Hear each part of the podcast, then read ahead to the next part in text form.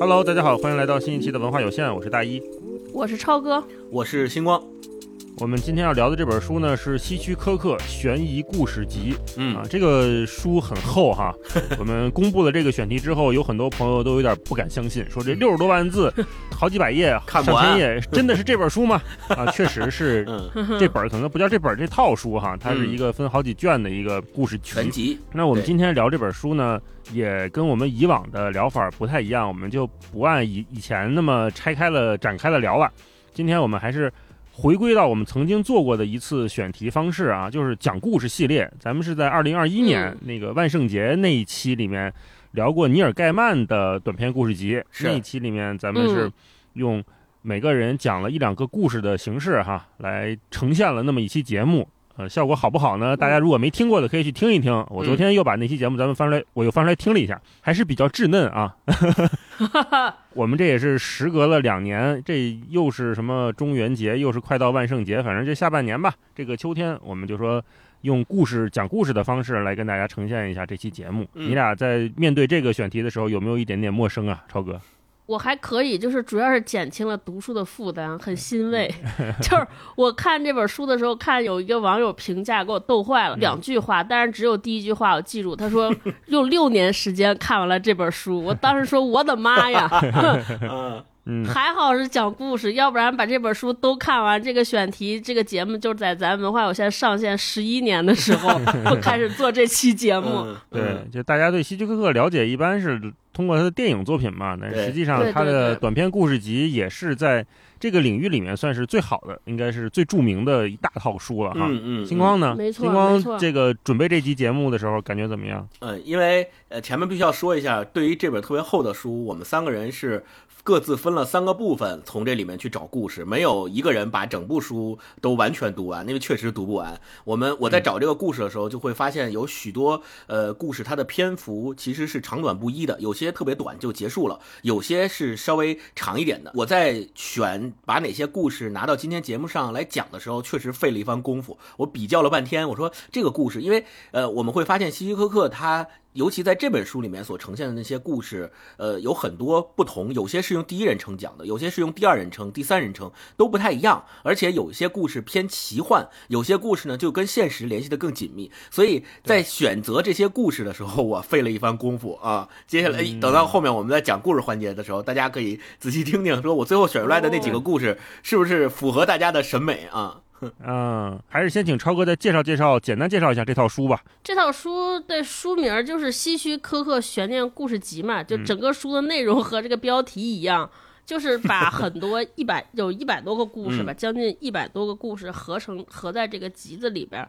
就这里边儿像刚才星光说，就是它的悬念故事，呃，分为好几类，有一些玄幻的，像我后边看的就它偏刑侦类，哦，八九卷都是这种暗杀的故事、破案的故事。对，它主要是也不破案，就是凶杀故事，嗯代入感特别强。因为我我不知道为什么，就我这两卷都是这个媳妇儿杀老公和老公杀媳妇儿的故事居多。嗯我当时就想说，这个选题特别适合我这种婚龄十年以上且有孩子的人看，嗯，就是看完之后能多一些警醒，我还以为多了一些可能也。能学到一些知识。嗯，是是是，对我觉得就是这个故事里边突然了解为什么希区柯克能成为一个特别优秀的电影大师啊。他的故事确实他特别会写故事，而且他的就是我后边读的这两卷，我觉得就特别有画面感。我觉得每一个故事都能拍成一个特别精彩的这个像像比如说我们现在看爱奇艺的那种，就那个。这个悬疑剧剧场场里边的那个剧，迷雾剧场里边的剧也好，或者拍一个几集的一个电影也好，就特别完整，而且这里边对人物的刻画和描写，我觉得特别好。就他的故事，我读的后边这两卷，就他他故事非常短小，短小的过程，他的故事不像我们以前看那种故事，这翻了好几番，有那么多回转，但可是。就是他的那个结尾，确实很多故事让你意想不到。同时，这个意想不到的结尾，我觉得能有一些让我们能感觉到这个我我感觉到特别站立，就是哦因为我后边写的是犯罪故事，他好多就是一个普通人，他过了一个普通的下午，两个普通人相互遇见，聊了聊天儿，结果突然发现，哦，这个人原来已经对我们这个家庭的财产，对我的妻子觊觎已久。我觉得就是这种普通人突然摇身一变成了一个蓄谋已久的犯罪分子，我觉得整个这种的反转就让我还挺读完之后毛骨悚然的，就嗯特别符合中元节看的气质。呃，超哥说这个希区柯克的写作的重点，我觉得还挺有意思的，因为他在对，其中有一篇里面他说过嘛，就是他借主人公的之口说叙述了一下，我觉得是他的写作动机。他说的是天下最优秀、最扣人心弦的犯罪小说，当属那些重在揭示犯罪动机的小说，因为为什么犯罪与谁犯罪和怎么犯罪是同等重要。哎，平时以前看的很多侦破的案件或者是文艺作品，我们可能是聚焦在这个怎样犯罪上面会比较多，这个手法到底是怎么样的呀？啊，他这个破案过程是怎么样的？怎么是被一步一步揭开的？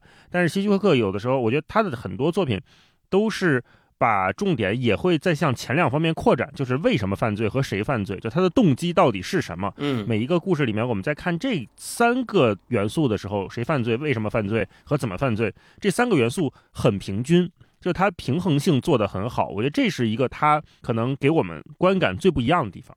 没错没错，而且它的故事。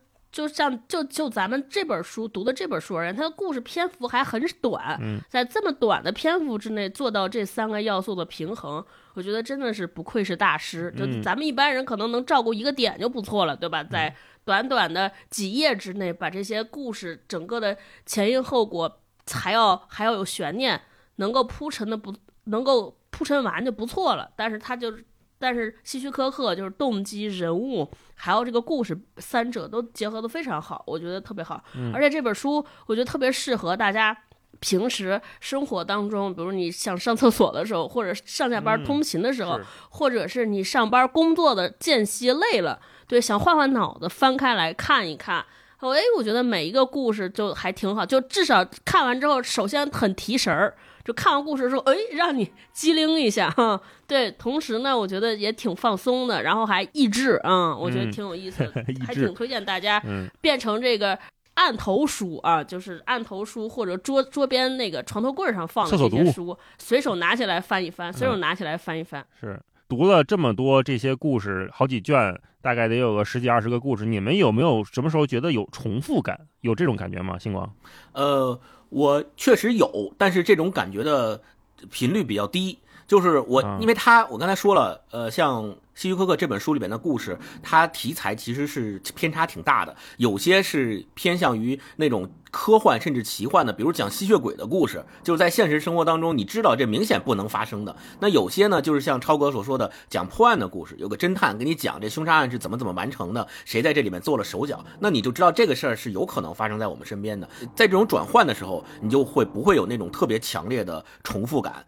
结构和它的布局还都挺精巧的。就是有的时候一个故事，如果我们顺着按一个新闻报道的角度看下来的话，它是一个很扁平的事情。但是好的讲故事的人，我觉得他一方面是能去捕捉到那些惊心动魄的故事，就是不为人常理所想象的东西，同时他也能把一个我们看上去，如果你按普通的逻辑顺下来。平常的故事用它的结构重新拼装之后，依然让人觉得哎耳目一新，或者是引人入胜。这可能也是另外一种讲故事的厉害之处啊，超哥。我读的我这两卷里边，我发发现一个特别有意思的现象，嗯就是他在每每次故事的开头，他的这个人称都在变换。我不知道你们两个有没有，就是因为我这更多是凶杀案嘛，所以这个杀手有的时候就是有的时候是以第一人称的视角来讲。结果，哎，我是可能是个凶手，有的时候我是个罪犯，然后有的时候第二人称讲他是个目击者或者是个参与者，啊、对我就就是有的时候看案件本身有点疲惫，说实话，因为我这怎么啊怎么又是这个是杀老公呢，还是杀丈夫呢？一打开感觉这个故事桥梁桥段差不多啊，甚至读到后来我有点能 get 到到底凶手是谁。哎，但是你就它是一本写作的文学小说来看的话，我发现他在讲故事的技巧方面，确实每一章都有可以学的地方啊。嗯，就是哎，这个他怎么展开一个故事，怎么来设置这个就大老师说的这个谁来犯罪，就讲谁，讲这个人本身。我觉得就每一篇都不一样。如果仔细研究的话啊，嗯就还是挺有点研究的。还我我觉得，就如果一个人想开始训练写一个故事，我觉得这本书也是一个挺好的案例。就它有各种各样开始一个故事和转折一个故事的方法，就是特别像是一个锦囊的一个案例，特别好的写作案例的全集。嗯，看哎，人这怎么讲？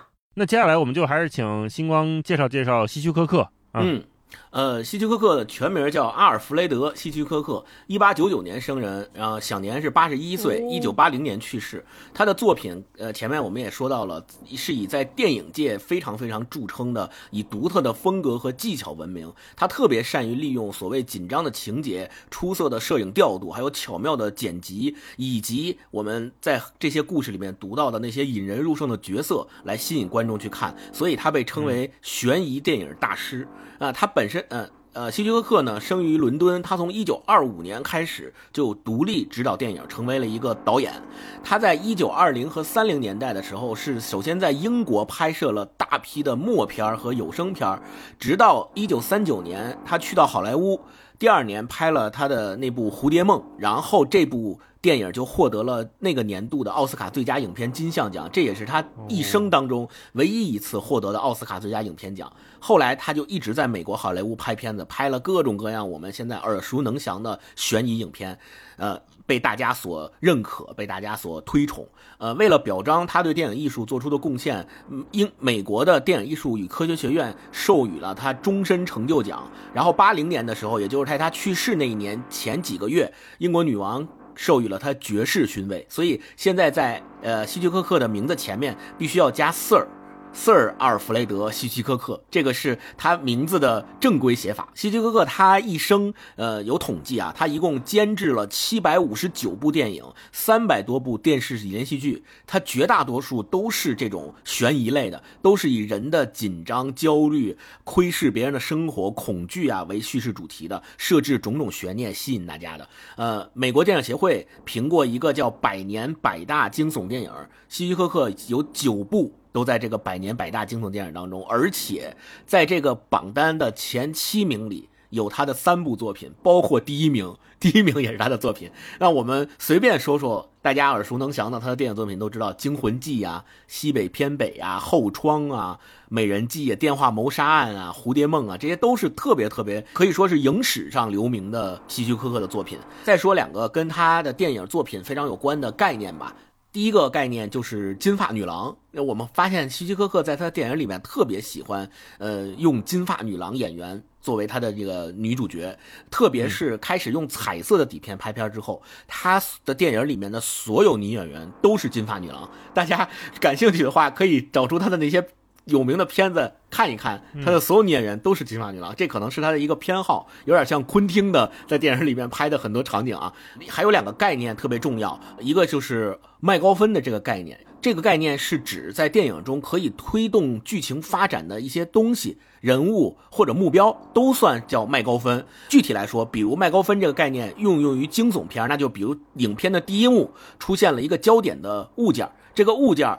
就是这个电影里面的麦高芬，他这个物件是推动这个电影去往前发展的一个非常重要的角色。呃，比如呃，希区柯克自己就曾经说过，在惊悚片中，麦高芬通常是项链；在间谍片里，麦高芬通常是文件，因为他这两个东西都是非常核心的，能够推动影片往下发展的。间谍片拿一个文件，这文件围绕这个文件开始发生故事。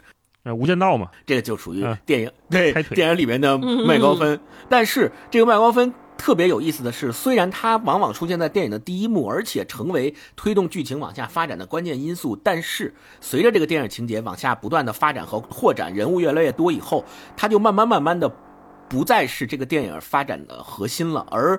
把它呃而呃电影这个发展的核心就转变成了电影当中这些人物之间的关系和他们之间的性格特点啊、呃比如我再举举几个例子，大家看过的电影里面有哪些可以被认为是他的所谓麦高芬这个东西呢？正义联盟里面有一个东西叫母盒，那就是这个电影里边的麦高芬，还有哦卧虎抢这个，对，还有《卧虎藏龙》里面的清明剑啊，也是这个电影的麦高芬。那灭霸的那个无限宝石也是呗哎，呗，对，《复仇者联盟》里面的无限宝石也是，因为我们会发现，它嗯最开始时候确实是非常核心的一个概念或者是东西，大家都为了它去抢，为了它去争夺。但你发现越往后，好像这个东西就不重要了，它只起到一个，就是它是硬的药引子，对一个药引子的东西，它更多后面表现的还是这些角色的性格特点啊，这个就是叫麦高芬。呃，另外一个特别哦有名的概念叫蒙太奇，就是希区柯克后期最成熟的电影都是用了蒙太奇的剪辑风格，比如说咱们前面提到的《西北偏北》啊、《惊魂记》啊，还有《鸟》，都是用蒙太奇的方式来剪的。那究竟什么叫蒙太奇？一言以蔽之，就是用不同地点、不同距离、不同角度、不同方法拍摄了很多个短镜头，然后把这些短镜头拼在一起，编辑成一部有情节的片段，就叫蒙太奇式的剪辑方法。它对应的是长镜头。我们有时候说一个导演他特别会拍电影，他就会放一个特别长时间的长镜头，一直不剪，中间一刀不剪，全都是长镜头，对吧？那嗯，跟长镜头对应的就是这种蒙太奇的表现手法。呃，这个快剪，对，啊是嗯呃快，他用蒙太奇的方式来做的时候，你就会发现前一个电影剪出来的这个画面跟后一个画面之间看似没有联系，但是当你把这两个画面拼在一起的时候，你就会给观众造成一种情感上和情绪上的不同感受。这个举个例子，就是这个关于蒙太奇有一个特别有名的实验叫库里肖夫实验，就是苏联有一个电影导演叫库里肖夫，他当时做了一个实验，就是把没有表情的男性演员的画面的部分，分别后面剪辑上三个不同的画面。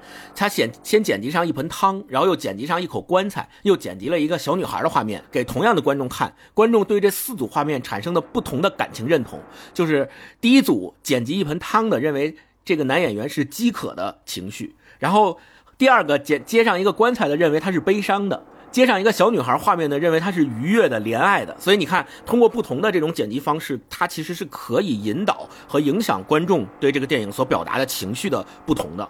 啊，就尽管这个男的的镜头是完全一样的，对，是一样的，只是后面嗯接了不同的镜头。这个就是表现出我们说蒙太奇这种剪辑手法的一个非常有力的，可以对观众产生情绪影响的。说到这儿，我有一个问题想问你们啊。刚才我们说希区柯克电影啊、电视电视剧还有书有这么多作品，你们有没有看这个的时候担心被剧透？比如说刚才超哥也说了，我在看这个某个故事的时候，哎，我猜这个人应该就是凶手。当你猜出啊这种状态的时候，哦，最后可能也得到验证了，你会不会觉得，哎呀，这个好像被也就那样。对，也就那，或者是你会不会觉得，因为剧透这件事情，现在在我们的这这个文艺内容消费里面变成了一个大家很在意的事情嘛？那如果说嗯上来就告诉你这个人是凶手，或者上你就猜出来了，那你会不会觉得文艺作品对你的体验来说就缺失了一块，或者少了点什么？会有这种感觉吗？嗯，我是看哪类型的文艺作品，就如果它是一个悬疑案，就前两天看那个《消失的她》，啊就当像这种，它是以以这个悬疑线索，因为它的故事堆叠也好，它的这个剧情走向也好，就是把一个一个案件弄得复杂。你看电影的尽头，就是在这个扑朔迷离的过程当中，一点点抽丝剥茧，呈现最后的结果。就你的那个劲头，就是说我得猜出来凶手是谁。看这种类型的时候，如果刚看第三分钟，说有一个弹幕飘出来说“哇，这个人是凶手”，那一瞬间就特别想砸电脑，你知道吗？对嗯对，看希希区柯克的这个故事，有一些我觉得坦白说也会，就因为它太多了。我觉得这个故事因为它大而全，就特别大、特别全，所以我觉得它筛选的过程中也不不一定能保证偏偏是精品。但有一些猜出来之后就觉得哎呀还挺无聊，但是有一些就是它。就是以这个展现人物的性格，还有他这个讲故事的手法的精妙为吸引点的话，我觉得这个剧情已经不重要了。对它主要是呈现像大老师说的，你呈现人物，呈现他的作案动机，为什么这个人要犯罪？我觉得这个就如果是以这个为宗旨的话，那被剧透我觉得无所谓，因为你看的不是这个故事。对，嗯，星光，嗯我特别要提到的一点就是超哥刚刚说的关于被剧透这件事儿。我们知道希区柯克他最活跃的那个年代，实际上是一九二零、三零和三九年，他到好莱坞之后去拍的那些著名的他的悬疑类的片子。那我们知道啊，二十世纪。三十四十年代的时候，大家对悬疑片的那种观感和需求，和我们今天对所谓悬疑片的观感和需求，一定是差别很大的。今天我们再去看希区柯克的片子，可能我们会觉得这有啥呀？不就是这个人杀了那个人吗？我们不看到结局，我都能知道他杀了他怎么杀的，我都能猜到。那是因为大家经过了这么几十年的时间，可能已经被训练出来了，我们已经。我们已经知道，就是我们已经大概能够知道这里面的套路是怎么演绎的了。但是我们回到希区柯克他拍电影的那个时代，那个时代的人们，他们对悬疑片的需求跟我们肯定是有区别的，所以我们有时候也要去在意这个年代感的差别。嗯、所以即在读这个书里面的很多故事的时候，我也有像超哥的那种感受有一，种古典美。对，有一种，就你会觉得这个，哎，这个故事一点也不悬疑啊，就是 很显然就是他干的，而且我甚至知道他是怎么干的，他的犯罪手法是什么。但是你读下来这个故事之后，你会知道说，哦，他讲故事的方式还是非常吸引人的，就是他最起码在你知道套路是什么的情况下，你还愿意去继续跟着他的叙述去往下走，这一点我觉得是很难、很那个、很了不起的啊。而且很有可能我让我们联想到和这个故事阅读感相似的某篇电影也好，某部小说也好，很有可能那个写作者、创作者就是以希区柯克的故事为灵感。就希区柯克可能是这一行当的，能不能算是祖祖师爷吧？我我觉得至少看这个。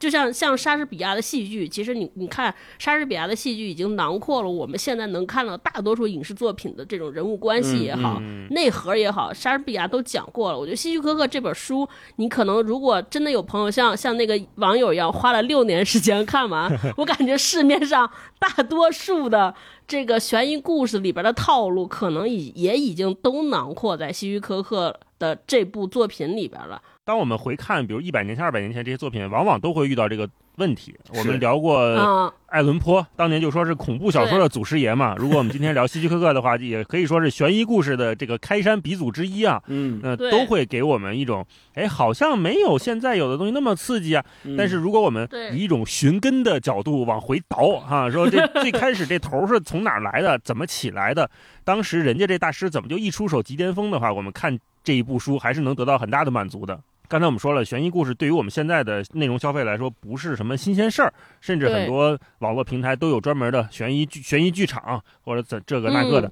那如果让你们给悬疑故事列最重要的三点指标，你们会选哪三个词来评价一个好的、精彩的，甚至经典的悬疑故事？我们可以一个一个来哈。如果先说第一个词，你们会选哪个词？超哥，我其实我一直电影的审美特别简单，嗯。我的审美标准就是它有没有呈现人物的复杂性。嗯。所以，如果是一个悬疑故事，无论是凶杀也好，或者是故剧情，或者是其他这个玄幻类也好，有悬疑的，就是这个人为什么要做这件事儿，他这个合理性对我来说特别重要，就他能不能 make sense 嗯。啊？嗯，对对对，所以我就是动，啊对对对，嗯，星光呢？你的第一个词是什么？我写的是气氛，呃，因为对于电影或者对于小说来说，它对它里面营造的那种恐怖也好、悬疑也好的气氛的塑造，这个是我更在意的。因为有些时候我们前面也提到了很多套路，其实你知道，你也知道能猜到凶手是谁，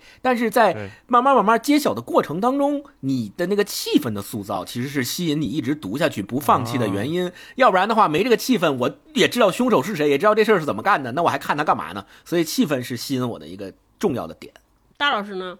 如果顺着星光这个说，我的其中一个词应该就是紧张感，就是持续的紧张感。哦这跟星光说那差不多，嗯就是我看，包括今天我选的这两个故事，我在讲它的时候，我在准备它的时候，我都觉得这个持续的紧张感不仅通过了主线，就是这个到底是谁杀了谁，或者谁怎么杀了谁这件事情推动的，它其他的很多辅助元素都在帮助这个故事加重它的紧张感，都在收缩。哦读者在读它时候的那种心理上的体验。那嗯再说第二个词，嗯超哥是什么？我选的是那个层次，就好的悬疑故事，其实跟大老师说那个堆砌紧张感的一个制造紧张感的方法，嗯就它不能够一个动机或者有一条线贯穿而来，一定是展开这个故事的时候，就是必须它得是各种状况叠出，有不停的岔路口，然后打断我们，扰乱我们，就在哦抵达终点那个过程中，它必须是那种。就不断的出状况啊啊、就是它一层一层的剥开，不是一条道走到黑。我来说，啊对对对，在我来看来，就它才是一个特别过瘾的，就嗯我觉得这个刺激感是是够的，嗯层次是你的词同同意，我的词是精密啊，哦有点像，就是这对对对这个故事对我来说，它的结构要非常的精密。嗯我有时候看嗯希区柯克的一些故事，尤其看到后面啊，我会觉得它就像我在玩拼图。我们所有人玩拼图，你都会在那个拼图的盖儿上看到这个全貌是什么样的，就是整幅画什么样，他肯定得告诉你。对对吧？比如是一个圣母的形象，或者是一个卡通形象，或者怎么样。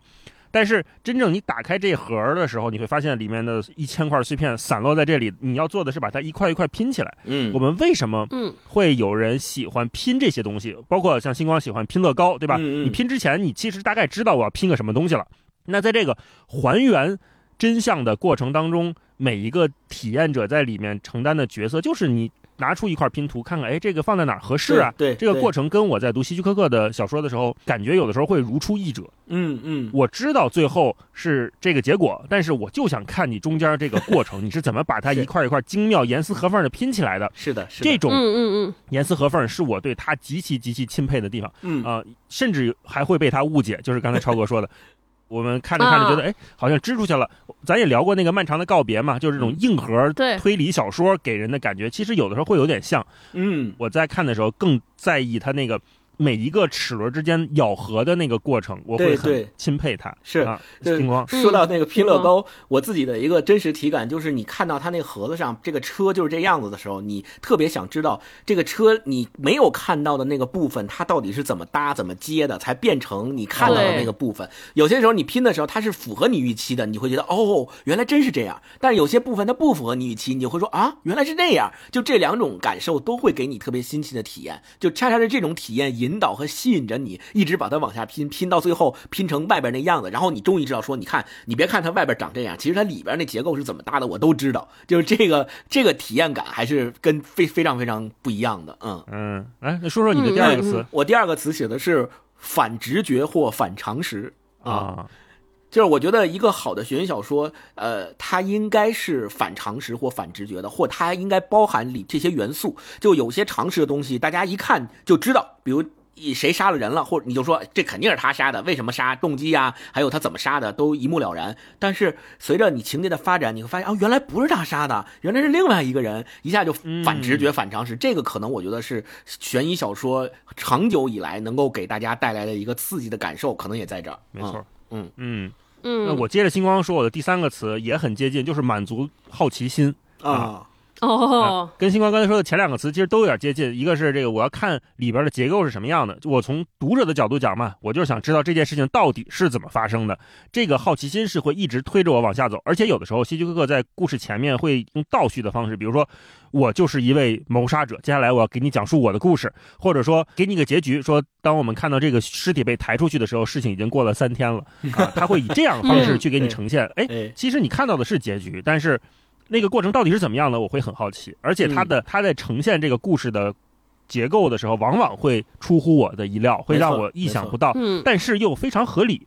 就嗯我会被那个顽固的常识所禁锢住，我就会想，那除了这，怎么可能还有别的选项呢？怎么可能还有别的可能性呢？嗯，但是在真有读希区柯克的每一个 就是这种真实向的推理、呃、悬疑故事的时候，我都会说，我靠，是啊，可以这样，确实可可以。对对，所以嗯他给出我另外一条路之后，我就会想象说，那是不是还有别的完美呈现这个故事的可能性？就是不是还有别的动机、别的凶手？如果我足够聪明或者足够努力去还原这个故事的话，会不会有别的可能让我再拼出一个与它不同的，但是也抵达这个终点的故事？这个是我这个好奇心的部分。超哥呢？超哥的第三个词是什么？第三个词是那个留白感。哦，我读希区柯克的我那两卷里边的故事，我经常会发现，我每次看完结尾之后，就还想从前面倒，嗯嗯，因为就哎，我就说这个人怎么就是他的那个恶念是什么时候起的？对对对，嗯然后还有就是他还还有好多精彩的故事，我觉得就甚至现在很多手法就是。你知道了个这个答案，但是这个答案很可能是引导你的心理暗示而来的，那个答案未必是真答案，哦，就这个凶手未必他有个假象，不是那个最终被被逮着那个人，或者是最终落网那个人都不是。嗯这个结尾完全是在我们的念头当中。就希区柯克里边有一个故事，我觉得那个故事虽然不适合讲啊，今天讲，但是我觉得他那个故事特别明显的这种所谓叫留白感。嗯，他写了一个妻子，就写一个女的，就大概就是消失的他们，就是他结了七次婚还是六次婚，每一个丈夫都是离奇的死亡。就你看他好像都是，比如说这个丈夫，呃。今天下楼刚跟她吵了一架，结果下楼就直接一滑倒就死了。然后第二个丈夫可能今天刚跟她命令她做一件什么事儿，强迫的，她虽然答应了，可是她心中心中有很多不甘。结果那丈夫好像突然间一推窗户，就从窗台就从阳台上翻下去了。就他每一个故事都是这样。然后我们看的时候总觉得说。是不是这个女的杀了他？很明显，一定是，不然怎么可能一个人跟七个人结婚，七个丈夫都意外呢？对吧？但是你就是最后那个结尾也没，他也没说是凶手，也不是杀手。这个女人还说：“哎呀，我怎么这么倒霉？”身边的人看着都是：“哎，这个女的怎么这么倒霉？”这个警察来了，想要破案，结果都刚刚。不知道他有没有探求到真相，反正那个也离奇死亡了。就在这种过程中，你就特别短，就不停的往回翻，说这个女的到底为了什么？是不是他杀的？这到底是杀是杀人案件还是巧合？我觉得这个故事就特别让我喜欢啊！你看他。就整个案件特别简单，没有任何悬疑，但是它的悬念不是在故事内，而是在故事外，就有特别大的想象空间。然后你就去拼凑这个女的是谁，她为什么要这么做，她这些丈夫和她发生过什么才让她这样？哦，我就觉得就这种，你靠想，对你靠想象力拼接的这些部分，我觉得就是更来劲的啊，就就有点像咱们说那个冰山一角，你看着的。就就冰山理论，你看到的只是冰山上面特别小的一角，但是他没写出来的才是这个案件的全貌，才是个故事的精髓。但这些是需要我们来补充的。我就觉得这种故事对我来说就特别来劲，特别有吸引力。嗯，现在不是网上很流行这种规则类怪谈嘛？我不知道你们看过没有，玩过没有？那个就是他会给你海龟汤。呃呃。海龟汤算一种吧，有点像海龟汤，有点像。对，规则类怪谈就是给你一堆守则，可能有好几条、好几好几个版本，然后只念这些守则，但是不告诉你事情的原貌和真实事件啊，让你去猜实际上发生了什么。我们一起去还原这个故事。就是希区柯克，我觉得听超哥说，他有点像这个规则类怪谈给我们的挑战和快感。星光呢？最后一个词是什么？啊，我最后一个词是反转。嗯。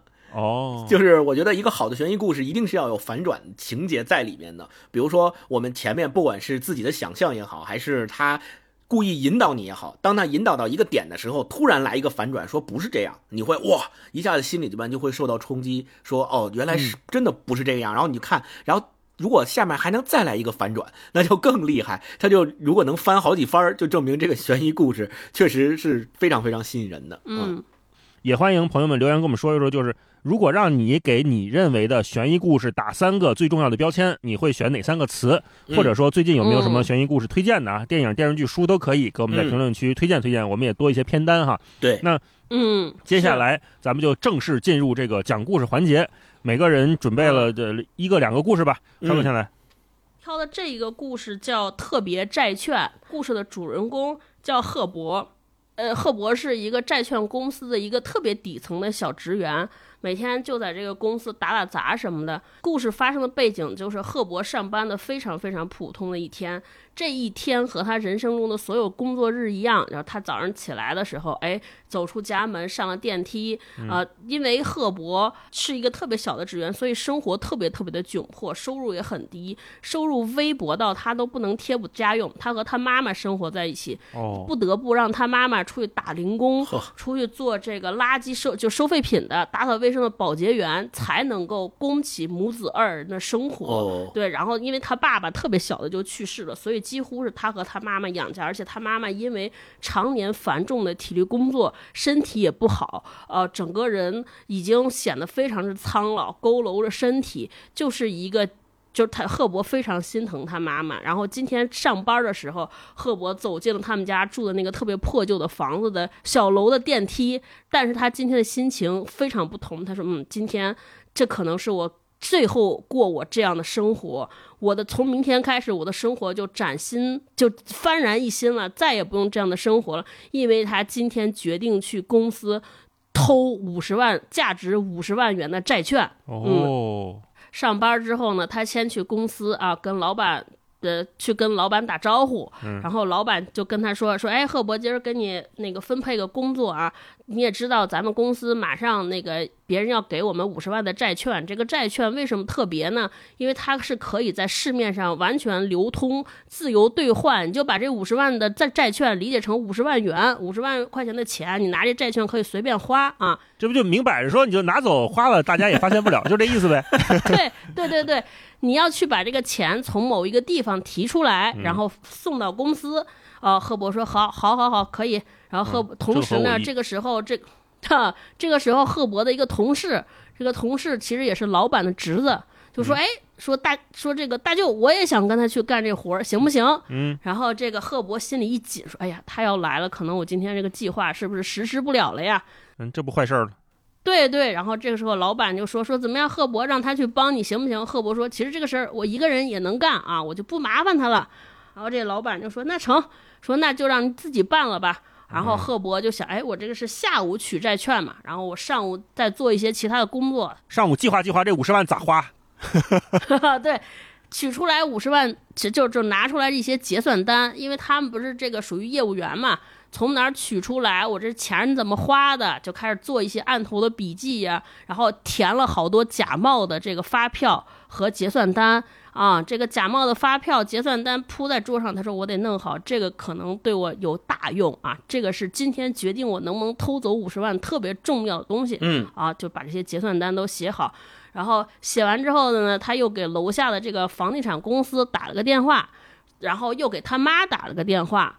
同时呢，又给两个朋友打了个电话，约好说今儿中午咱们就一块儿在在我们公司附近的一个咖啡厅里边随便吃个便饭。他这上午就过去，他就一直看着时间。哎，到了中午的时间，他先去和这个楼下的这个房地产公司这个老板去假装谈业务，攀谈了一番啊，然后呢就去去吃饭，去见了他的这个约好的两个朋友。这两个朋友是谁呢？其实是一个两个黑社会的成员。就是是赫伯邀请来一起坚守自盗自己公司的这么一个作案的协同者啊，一起协同作案。团伙，小团伙。哎，对，赫伯就跟他说，跟他们俩说，说这样，说待会儿呢，说我告诉你俩一发财的生意，我们公司有五十万啊，而且这个五十万呢，待会儿你们俩就先去我们楼下这个房地产公司假装去谈业务，然后混进我们楼层，然后你直接从做这个房地产公司。在我们公司楼下，比如 B 二，你跟他谈完之后，直接坐到四层来我们公司，来我们公司之后，这个时候我告诉你啊，你就五点钟到，因为我已根据我在这个公司这么多年的观察，我们这个公司上下班非常准点，完全不卷。对，这个公司应该就剩下三个人了，就我、我老板还有老板的秘书，然后我老板的秘书呢，每天每每天这个五点下班之前都会有一个例行的动作。就是去洗漱间去补个妆啊，他会离开五分钟，我也掐过点了，就五分钟啊，在这五分钟这个空当，也就是只有我和老板的时候，你你们过来冲进去把钱抢走，然后这俩人说：“我靠，哎，我怎么带出去呢？这么大包钱，而且。”就五分钟空档，这个人回来肯定会报警，而且你们这种债券公司肯定和警察局有这些，就像银行那种一键通联的报警电话，对，然后警察快速就来，那咱们不是完了吗？一锅端了吗？然后这赫伯说：“别着急啊，我帮我帮你想好了，你们俩不要把钱带出去。说这样，我在我这个办公桌下放了一个垃圾桶，你们待会儿抢完钱之后呢，先把这些债券取出来，把这扔在垃圾桶里边。然后我桌上写了好多这个废的这些收据，你们一定记得把这个上午就把我桌上写那些收据呢。”桌面上也扔进垃圾桶里边，这样因为我写的很厚很多，写了一沓，这样就能把那个债券都盖上。然后呢，警察来的时候也看不见。然后你们俩就把这些什么手枪啊、作案工具也都找个地儿扔在一个垃圾大垃圾桶里边。这个时候你们俩就当当成一个正常人从公司走出去就行。这个时候没有人拦你们。然后等到然后等到这些都走，这些警察调查完都走了之后，我再把那个垃圾桶。带出去，带到咱们一起定好的这个集结的地点，然后我就按咱们之前说好的这个钱怎么分什么这那，我分给你们，这一片就干完了。放心吧，这计划我已经严格的、周密的盘算了好几个月了，绝对不会出错。你们到时候听我指挥，看我眼色行事就行。听起来还挺缜密的啊然后啊。终于到了下午快五点的行当，就快了到了下午五点这个时间段儿，贺伯看表，哎，一看哦，已经四点四十八了，再过几分钟就可以了。哎，结果时钟来到了这个。四点五十五，正好，哎，这个时候就发现公司的人确实走的差不多了确。实下班了。这个老板的助理确实去这个洗手间了啊了，走了。贺伯说：“哎，这俩人怎么还不来？这都过点儿了，对吧？这已经眼瞅着到了时钟，已经到了这个四点 四点五十八了，再不来完蛋了。”嗯，然后这个时候突然来了两个蒙面劫匪啊，走到了老板的办公间啊，然后在这个劫匪走进来。这个刚走进来前一分钟，赫伯刚把这个从外边取的这五十万债券放到老板桌子底下，嗯啊，就刚完成交接，这个时候匪徒来了，就把他们就说啊，快点把钱给我，什么蒙面劫匪带着枪。就把这个东西抢走了，抢走完之后也按赫伯的这个指示啊，出门的时候扔在一个不起眼的垃圾桶里边，然后把这个上面桌上的写的这些收据盖上，然后两个人这个把东西扔完走了，而是这个匪徒说，哎，果然这个赫伯真了不起，果然跟他想的一模一样。都在预料当中走出大楼的时候，对，走出大楼的时候，因为他们也是素人装扮，也没人拦他们啊。当他们下到楼门口的时候，就发现报警电话已经响了啊，这个警察已经开始蜂拥而入，但是完全没人注视他们，他们就大摇大摆地走出去了。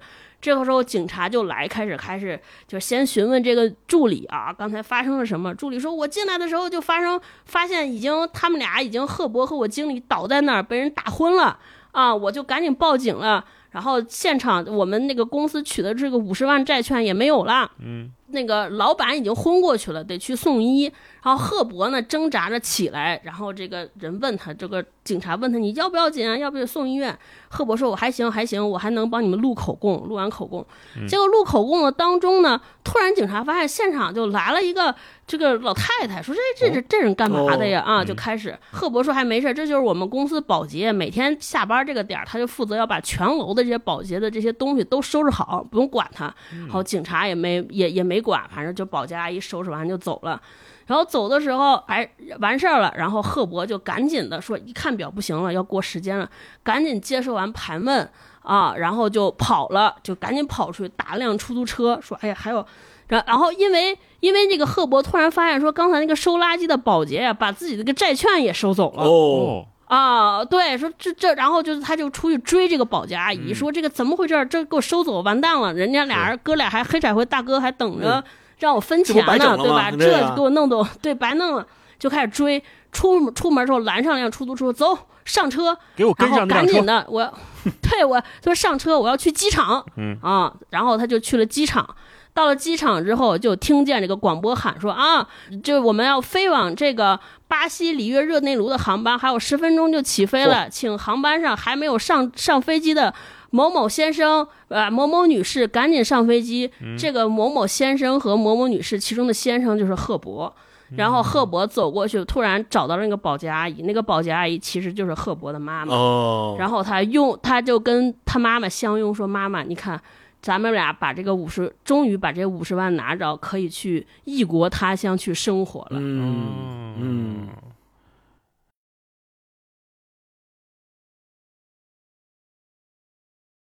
所以他把那个黑社会也给甩了。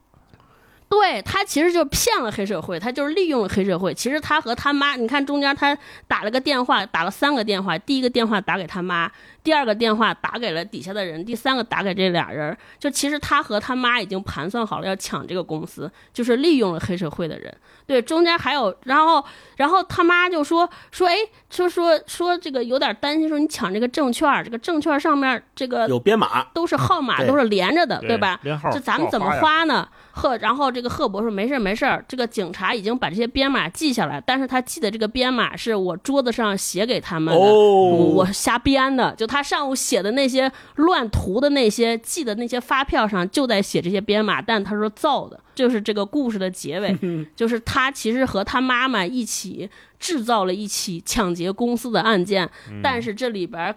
这个警察被戏耍了，黑社会的人被戏耍，这个贫困的母子一起过上了特别好的生活，嗯嗯，这个高智商犯罪他，妈，然后这个，对这个故事最后的结尾，所以我觉得写得特别好。他说：“我跟我妈妈说，赫伯和他妈妈和妈妈说，妈妈，你再也我们俩，你再也不用在泰伯泰勒的公司做保洁了。这个泰勒其实就公司的老板。哦所以你看，脑补很多情节，就为什么他们要偷这个公司，肯定就是泰勒，这肯定是赫伯和他妈妈，对，在公司里边受到了很多不不公正的待遇，嗯对吧？他妈妈可能被被欺凌，所以说，哎，这既是一个，这肯定是个复仇的故事啊、这就是这个故事，嗯。嗯，这个打倒资本家的故事啊，挺好。这个故事当时对我吸引的点就是，我们一开始都在想说，他已经把结局交代了，对吧？犯罪的过程交代，这还有什么可写的？嗯，结果你会发现，他整个交代的犯罪过程，其实他、其实就是一个假的真相。对嗯哎，谁也没想到一个嗯，保洁阿姨老太太就是他的共犯，而且这俩就是母子俩。是更妙的是是，，前面其实已经交代过了，这个妈妈是做保洁工作的。对，如果是嗯，埋了伏笔了。不仔细的读者读过去，可能就忘了或者忽略掉了。实际上这人有大用。是是对是，，埋伏笔。对对嗯嗯，嗯，好，对我就讲这个故事。超哥讲了第一个故事，那接下来我来讲一个故事啊。好我，讲的这个故事呢，叫做嗯《第三者》。哦，我要讲的这个故事发生在一个阳光灿烂的日子哈，这一天晴空万里，天气非常的好，就跟咱们秋高气爽的北京、的秋天哎差不多。那故事发生地点呢，在一个沙漠里的小镇。平时啊，这个地方没什么人来，嗯但是今天这个小镇上可以说是锣鼓喧天、鞭炮齐鸣、红旗招展、人山人海。为什么这么热闹呢？成千上万的人啊，来到这个小镇上是为了观摩宇航飞船发射。那哦这件事情一听嗯就是已经非常有年代感的一个发射计划了，因为我们都知道宇航飞船嗯其实，在我们这个阶段的人类文明里面，大家已经不开发了。在上一个阶段，就在这个美苏冷战，在航空飞船还是曾经是一个两个大国实力竞争的表现，但是大家后来发现，宇航飞船的成本太高了，而且很多东西技术达不到，就都纷纷放弃了。所以现在我们看很多国家都在发、发卫星啊，或者发载人载人的这个很小的卫星，不太会再发那种巨大的宇航飞船了。对，这个是在当时啊，还是要发宇航飞船的，很多人在观望这个盛世。那很快呢，这艘宇宙飞船啊就要把一位宇航员送上火星，大家都在等待见证这一时刻，历史的时刻。这次发射也给小镇带来了很大的我们说流量啊，来了人流了，很多人都出来摆摊儿，什么就像一个我们说。呃，过年庙会吧，有卖各种纪念品的，什么冰箱啊、冰箱贴呀、平起子呀、卖玩具的，还有卖小吃的，什么轰炸大鱿鱼啊、台湾烤肠啊、老北京美食炸鸡啊都有，都都都摆齐了。嗯嗯，还有什么可乐扎啤能配都给它配上。当然，这么多人也有负责安保和维持秩序的警察在巡逻，那这毕竟是一个大事儿哈，这个安保也得做到位。不远处呢，还有各大媒体的记者、各种网红啊、技术人员家属都坐在这个 VIP 看台的这个区域里面。同时，还有各国的科学家、外国首脑，还有皇室成员，他们都来看。科学家还有技术人员都在紧锣密鼓地准备最后的检查和发射。还有一小时，马上就要发射了，所有人都在期待着这一刻。这个时候呢，只有一个人，这个内心啊，仿佛悬着一块巨石，他就是这里的哦安全负责人，叫法库尔，我们就叫他老法吧。老法非常的紧张。嗯越到临了啊，他作为安全负责人，他担心的事情就越多。哦，他虽然这个脑子里无数次的模拟过可能会发生什么意外，他这也都准备了预案，比如这个天气突然变化了，比如说人群突然骚动了，或者说会有什么坏分子来蓄意搞破坏，对吧？他都要随时做对应对。特别紧张。嗯老法呢，他不是第一次做这个工作，那这么重要的职位肯定得给一个有经验的人嘛。他不是嗯第一次，嗯他之所以这一次这么紧张啊，就是因为这是一次发射难度非常高、规格也非常高的跨国联合行动。你说这事儿，万一弄不好，这个人就丢到国外去了，丢到全世界去了。哎所以他这还有一一丝丝的这个民族自豪感在身上啊。就 不光是对，场内外，就有十几个不同国家的科学家在协调、在检查。老法他也安慰自己啊，说：“哎呀，我自从接受这份工作到现在，一直尽职尽责，对吧？该尽调的咱也尽调了，该嘱咐的咱也嘱咐了，那该看档案的咱也都查过了。那每个人都得经得过审查。能做了我所有的一切。哎，是对，我能做的，反正我都做到了，问心无愧嘛。那就这样吧，就课题分离嘛，就再发生就不是我的事儿了。不该咱操心的，咱就尽量放下。那老法也这么安慰自己，同时呢，也在环视着人群啊，就往这个观众席扫视过去，发现呢，家属区那个地方啊，有几位女士正在偷偷的用纸巾和手绢擦眼泪，这个眼妆哦都有点晕开了。呃，老法定了定神儿哈，看着他们，同时也比较理解，为什么呢？就是他们和家里人一样，家属也是神经紧绷了好几个月，现在终于熬到头了，到这个临了，可能这个情绪有点绷不住啊，也可以理解。我们看很多家里可能一个人参加大项目，同时给整个家庭带来的这种紧张感都是与日俱增的，尤其是在这种大项目上面。啊，那老法就想，那这个发射结束之后，我估计也得大哭一次哈，也得崩溃。嗯，这些家属里面有一些在默默的流眼泪啊，但是有一位跟别人的表情啊都不一样。哦，这个人面色凝重，目不转睛，就盯着远处的火箭一动不动。这个人是谁呢？他是物理学家韦特比的妻子，我们就叫小红吧。啊，嗯妻子小红。那这个每个人表现压力的方式都不太一样。那老法也没细想，嗯就说那小红就严肃就严肃吧，咱也顾不了那许多了。那这时候呢，花开两朵，咱们各表一枝啊，就是外面的事儿咱先放放，再看看这个指挥大厅里面是什么情况。这次上天的这个宇航员呀，叫做兰达佐啊，他是一个名副其实的我们说大心脏。什么叫大心脏？就是遇事儿都不紧张，心态特别好，特别平稳。嗯，别人越紧张，他就越放松。宇航员兰达佐这个时候正在喝着牛奶，吃着三明治，表现得非常的漫不经心。那相比之下，其他人在他面前就要跑来跑去的，忙忙碌碌的，什么检查了、嗯计算了，就显得它更与众不同。宇航员上天之前啊，通过我们的这个日常的想象都能知道哈、都要进行严密的身体检查。但凡有什么不正常的数据或者有什么波动，咱都得及时的调整和干预。那这个兰达佐身边啊，现在就有三位专家，两位医生，还有一个心理学家，都在他的身边，在帮助他检查。嗯看这个兰达佐一切正常，一点异样都没有。在他们看来呢，这个兰达佐啊显得有点过于的正常了。这个正常我们打引号啊，就是哦他真的是一点儿都没有波动啊。那对，这个我们就要说到兰达佐是个什么样的人啊？他为什么这么的？没有心，他为什么这么的 大心脏？他到底是个什么样的人呢？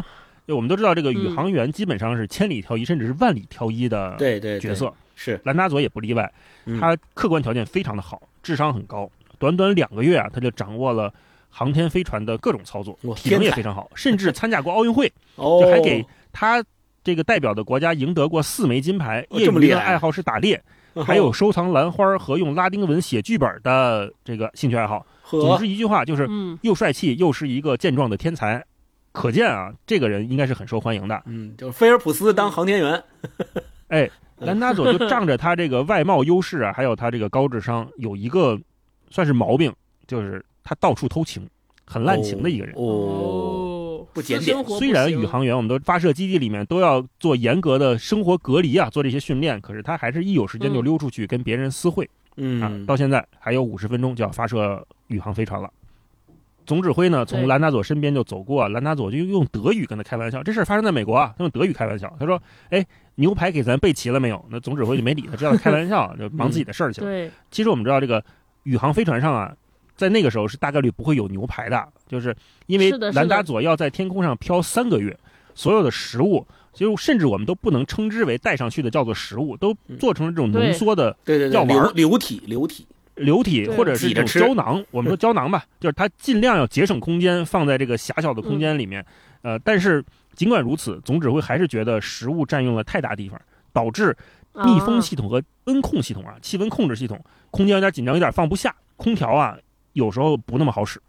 那在之前的测试里呢，大家发现这个宇航飞船的温度自动控制系统一直都不太灵敏，那技术人员好像也没什么太好的办法来解决。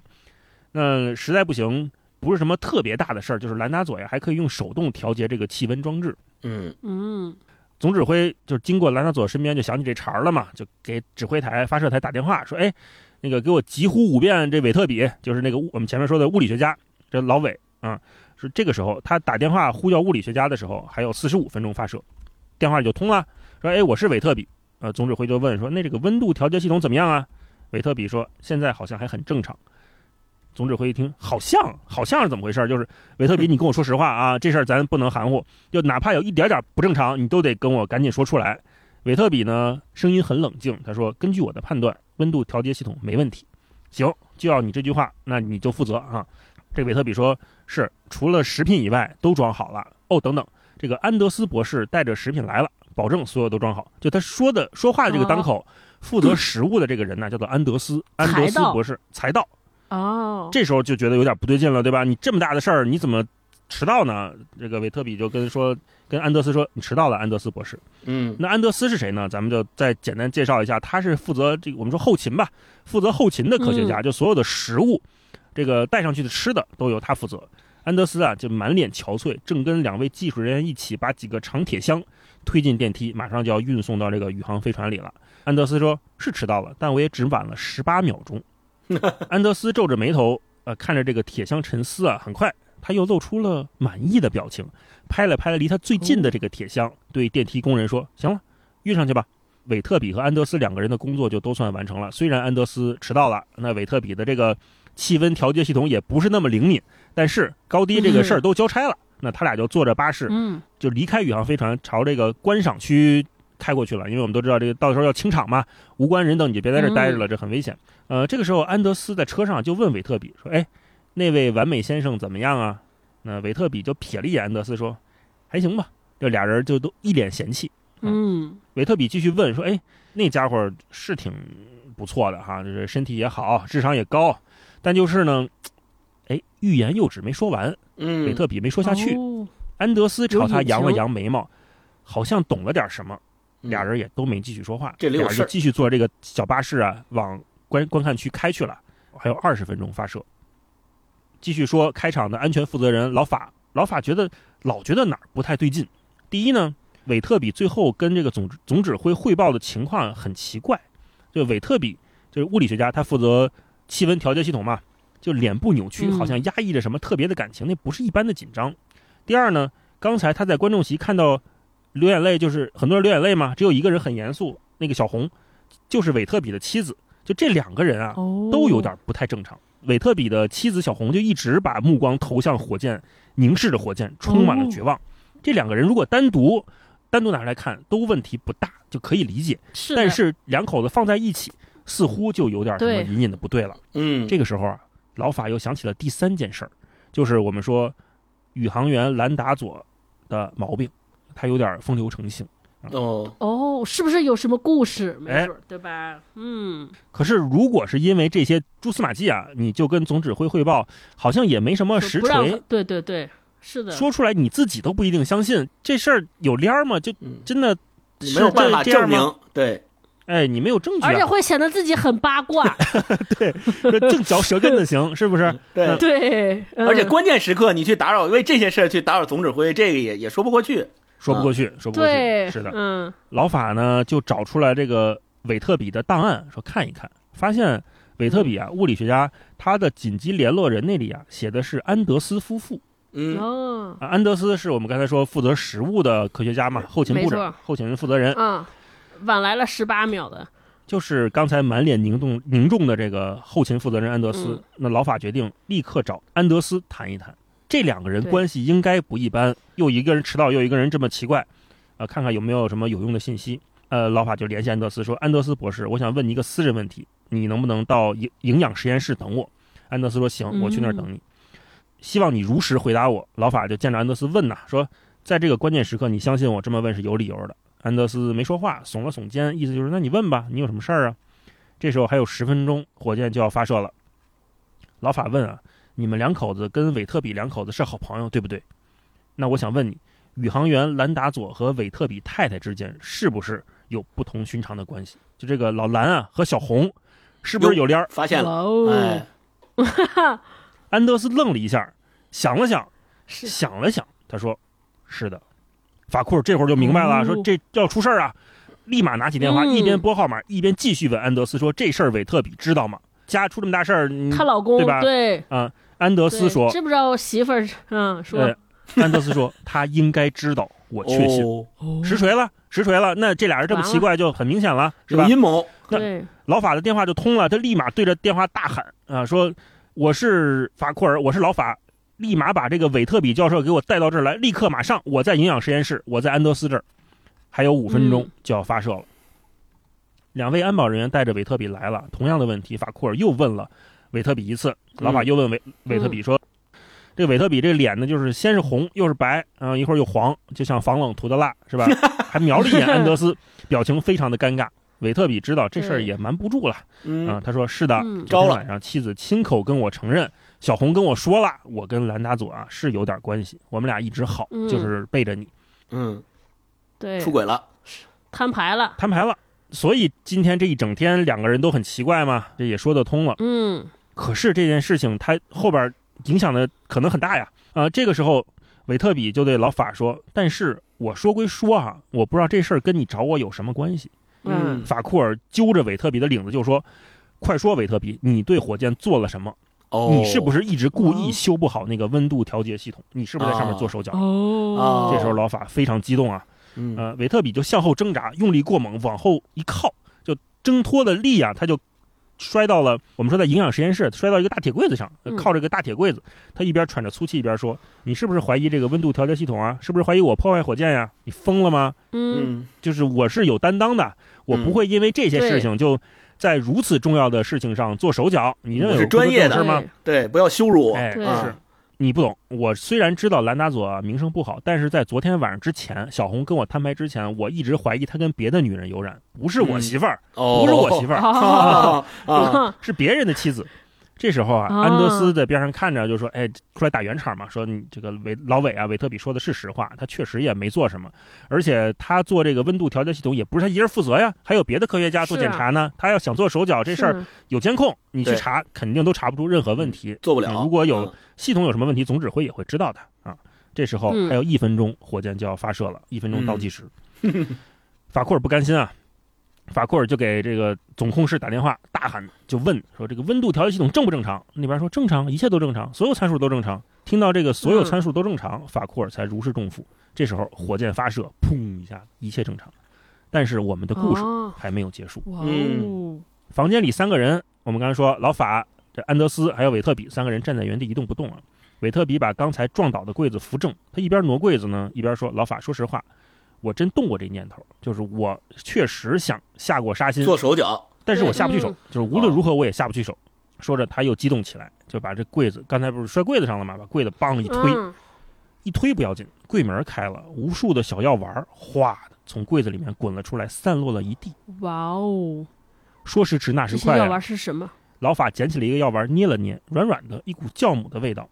韦特比这个时候脸色惨白，眼睛瞪得巨大，他显然没有预料到这里面会滚出这些东西。嗯韦特比盯着安德斯，他问：“天哪，安德斯，你做了什么嗯嗯，？”法库尔转身看着安德斯，其实他也不知道发生了什么。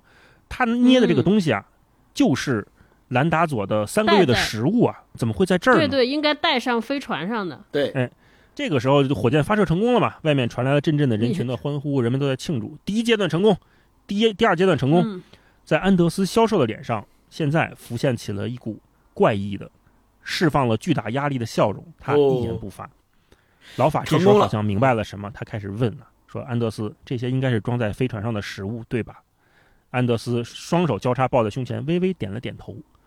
老韦韦特比说：“你的意思是，飞船上面的食品箱是空的吗？你是想嗯饿死兰达佐吗？”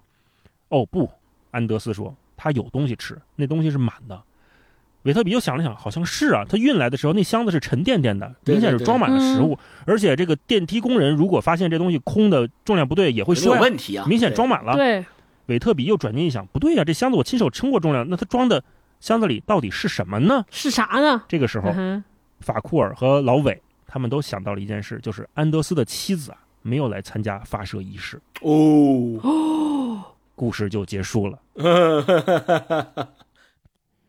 妈呀，哎是，哎，所以跟随兰达佐上天的食物箱里面装的不是别的东西，是他的爱人。所以这件事情你细思极恐啊，就是你要对，在天上饿急眼了，我得吃东西，但是你打开之后发现里面装的竟然是你偷情对象的尸体，这三个月你怎么对。活？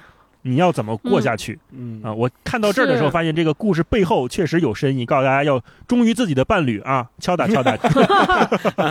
嗯，是学到了一些知识的，还嗯是是是。你们听完这个故事感觉怎么样？嗯，星光，我感觉就是像你所说的，它不单纯是一个呃急于把最后的谜底揭开的这么一条线走到黑的故事，而是他特别在意的是其他一些不重要的那些，也不是不重要，就是在一开始没有揭晓谜底之前，看似不重要的东西的叙述和表达，他会把那些东西给你尽量丰满的呈现在你面前。比如最后那百分之百还没到之前，他会给你慢慢慢往里填，他填填百分之三十、百分之四十、百分之五十、百分之六十，你跟着他走，最后到那百分之九十九的时候，那百分之一最后那句话出来，你就会把前面他给你填的所有的线索都能够联系起来，你才知道哦，原来是这样，背后有一个这么惊悚的故事。你再去想，可能还会有一种后怕的感觉啊。没错，啊，我在看的时候，一方面是被他这个大故事所吸引，第二次在准备这个故事的时候，我发现他一直在通过火箭，还有一小时发射五十分钟、五十二十分钟倒计时，制造紧张对，感。来压迫这种紧张感，就是马上就要升空了，你到底哪里做的手脚，肯定哪儿不对劲。但是我们发现，我们以为的不对劲，并不是那个真实的不对劲。对对对，是的，是的。我觉得这个故事真正的恐怖的事情是之后，嗯就，最恐怖的时候是之后，到底飞船上接下来会发生什么，才才是那个整个恐怖跟故事的精华所在。是是没错所。以那个迟到了十八秒，其实是很有深意的啊。你说一个人说：“哎，不好意思，我迟到了。”谁会在意我说我迟到十八秒呢？这个十八秒嗯也很有深意啊。一方面说明安德斯他很有时间观念，比如说我知道是九点整集合，但是我九点零十八秒我才到，我是明显是看着表的。一般人要这么看着表，他不会迟到，对吧？那他肯定是有什么不可抗力的事情耽误了。那如果这个人他又这么具体的知道说我已经计算好了可能我要迟到十八秒，那说明他是一个天才，他是一个智商极高的人。什么人能参加到这种宇航什么航空这种发射里面呀、都是个个都是人精啊。虽然说他们说兰达佐智商高，可是不管什么法库尔啊、安德斯啊，还有这个韦特比啊，其实都是全球顶尖的人才嘛。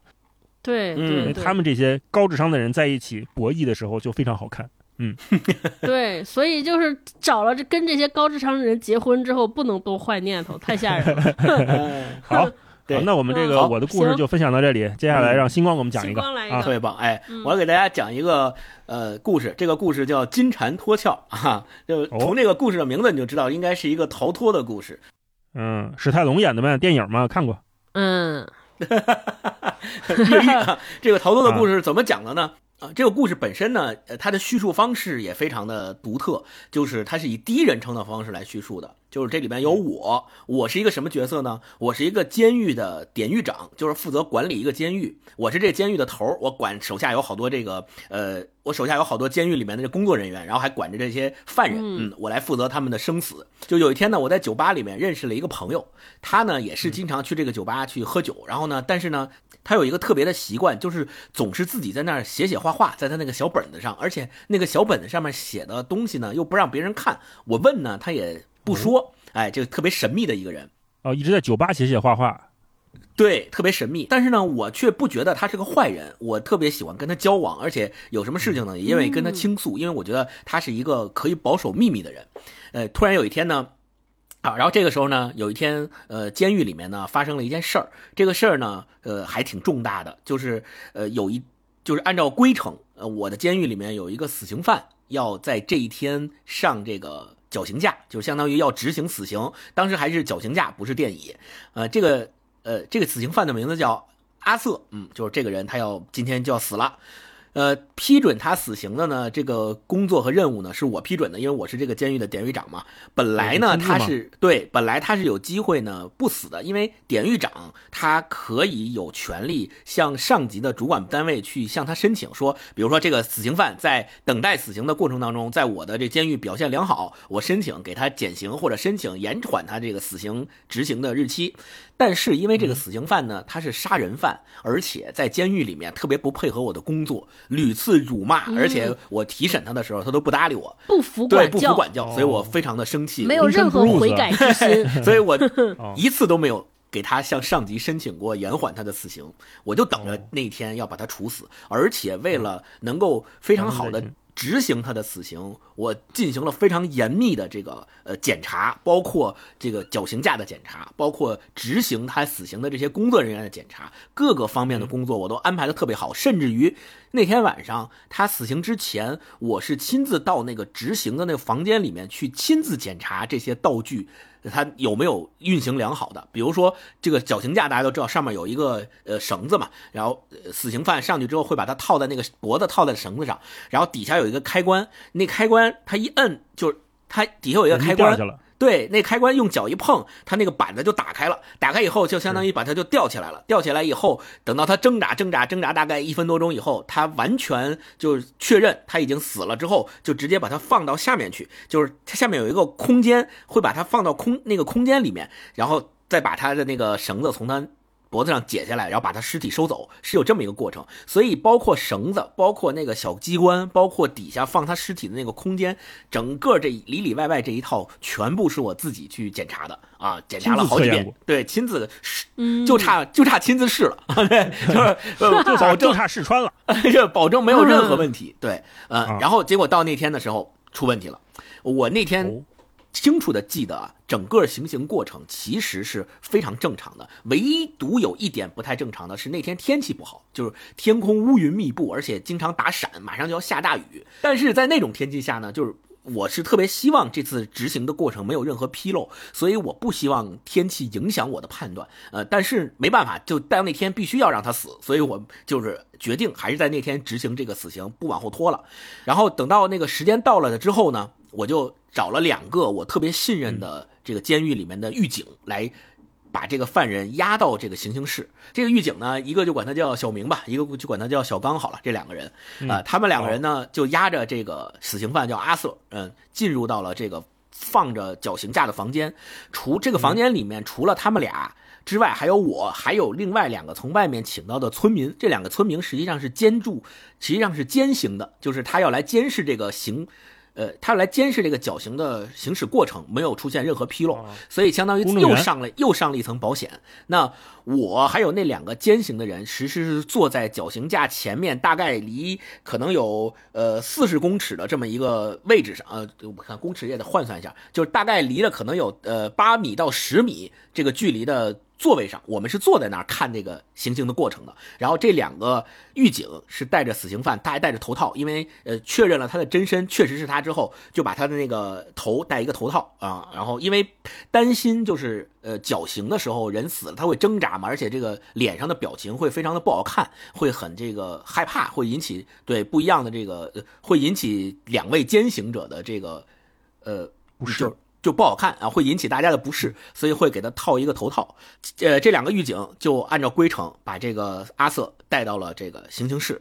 在行刑室的时候，嗯，就开始两个人就把他带到了这个行刑台上。呃，带到了行刑台上之后呢，因为我特别关注这次的这个死刑的执行，所以我的眼睛是目不转睛的盯着这三个人在行刑台上准备要把他拴在这个绳子上执行死刑的这三个人的动作。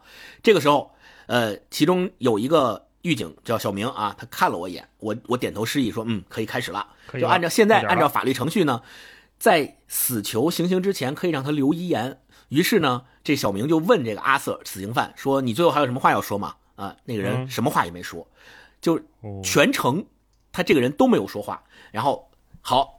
呃，我我怀疑啊，他是因为太恐惧了，因为人死嘛，就面对死亡，谁都会有这种时刻，所以他没话，没话就没话呗，反正你要死了，我也没说啥。后来小明又看了一眼我，我就我就把我就举手，我说行，你可以执行死刑了，我给了他这个命令了。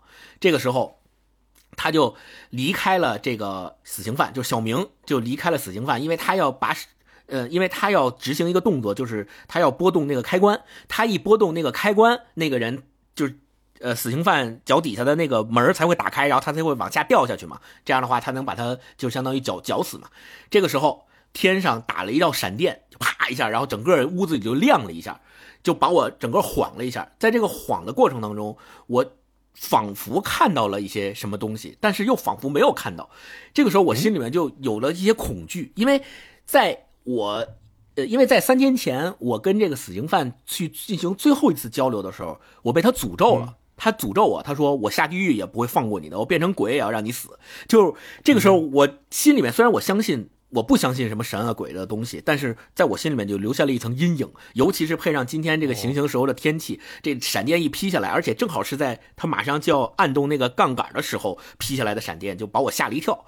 这个时候，呃，闪电过去了。我发现哎，好像没有什么问题，我就说那行，那咱继续行刑。这个时候，小明去准备按那个呃杠杆了，然后小刚在呃阿瑟的旁边抓着他的手，就把他的手松开了，就把抓着死刑犯阿瑟的手松开了，然后并且退后了半步，他就站到了一个阴影里面，呃，然后紧接着小明就按下了那个杠杆，然后踏板哐一声就打开了，这个死刑犯的身体就掉下去了。掉下去了。对，掉下去之后呢，呃，我们就发现他那个绳索呀，绳索就摆荡了几下，然后就彻底绷直了，最后就一动不动了。哦，我知道是因为死刑犯他掉下之后，因为身体的惯性，他会呃弹两下嘛，弹两下完了之后坠落之后就不动了。为了保证他死透了，我们还等了大概一分多钟，呃，哦，才把他这个。底下的那个空间给他打开，然后去准备收他的尸体。这个时候，呃，嗯小明他就把那个，呃，这个时候小明就去把那个，呃，装他尸体的那个空间的那个盖板打开，然后就趴下去往底下看看那个到底是一个什么情况。呃，如果说呃尸体是比较松弛的挂在那儿的时候，他然后他再示意我们，我们再把那个底下那个小门打开，然后再把它拉出来，把他的尸体。但是他趴下去之后，隔了几秒钟，我就突然发现他的反应非常奇怪。什么样奇怪的反应呢？是他趴在那个踏板的边缘，脸上露出了难以置信的表情，而且眼睛也睁得特别大。这个时候，小刚也对，这是小明，我的狱警。然后他旁边那个小刚发现了他这个不一样的情形之后，也趴下去跟他一起往下看。我就知道，呃，肯定出事儿了，我就赶紧腾一下我就站起来了。站起来之后我就跑过去，我就问他们，因为中间还隔着八到十米距离呢，我就先问我说、嗯怎么回事，小明干什么呀？什么什么情况？对，然后这个时候小明、嗯，发生了什么？是，然后发生了什么？小明站起来说：“说你赶紧，你赶紧上来看看一下，快点，快点。”然后我就赶紧噔噔噔跑过去了。跑过去之后，我三步并作两步上了那个平台之后，跟他们俩一起往下面看那个空间，就发现那个本来应该装着阿瑟死刑犯的尸体的空间什么都没有，就是水泥地上除了一个他戴的黑色的头罩以外，什么都没有，就相当于这胡迪尼啊，他的尸体不翼而飞，不知道他去哪儿了。哇哦！我然后我就觉得这怎么可能呢？为什么会发生这种事情？难道他真的被刚才那道闪电带走了？然后一下子这个恐惧就攫住了我的心，我就觉得他如果真的是变成了鬼，会不会来找我索命？出事儿。然后我说，呃，但是理智告诉我不会发生这种情况的。就是我是一正经唯物主义者呀，嗯，相信马克思主义的。是啊，我就通知监狱里面，我就通知监狱里面所有的狱警，我说把监狱的大门紧闭，不许任何人出入。我相信嗯他一定还在我的监狱里。对，然后我就开始大搜查，我掘地三尺也要把这个人给我找出来。他不是想跑吗？我就让他跑不了啊！我就一定要知道这个事儿到底是怎么回事，为什么突然这个尸体就不翼而飞了？那么大一人就不翼而飞了，到底是怎么弄的？我然后相信，对，大变活人我，就开始让大家在这个监狱里面去找，结果是下午五点的时候行刑，一直找到晚上十点，大家一起找了五个小时，真是掘地三尺都没有找到这个哦人，他到底在哪儿，就是找不着，消失就，好像是消失了，不翼而飞了。在这五个小时当中，还发生了另外一个事儿，就是我发现这个阿瑟行刑的两个狱警，不是一个叫小明，一个小小小小一个叫小明，一个叫小刚嘛。我们在搜索监狱的时候，突然发现小刚的尸体出现在这个监狱的库房旁边儿。啊，对就是明明这个人和小明两个人在五点的时候还带着死刑犯在，他不是在扶着那人的手，对啊，还在绞刑架上，还还把这个人绞死了呢。结果嗯过了几个小时之后，在搜查监狱的时候，就发现这个人死了，谁杀的也不知道。他是怎么被杀的呢？是被一个尖锥给捅死的啊！谁捅的不知道，哦什么时候捅的也不知道。呃，就你最好的是一个说得通的事儿啊，别告诉我最后是灵异故事。呃，不是，谁捅的也不知道。后来他就突然就出现在了这个库房旁边，然后嗯这两件事叠加起来，我我就疯了，因为我实在不知道这个到底是怎么回事，而且死刑犯也跑了呀，啊！就找不到了呀。而且突然我的一个狱警死了，谁杀的他也不知道。一开始的时候我怀疑是不是跟家人说？死刑犯呃出了一些什么事情。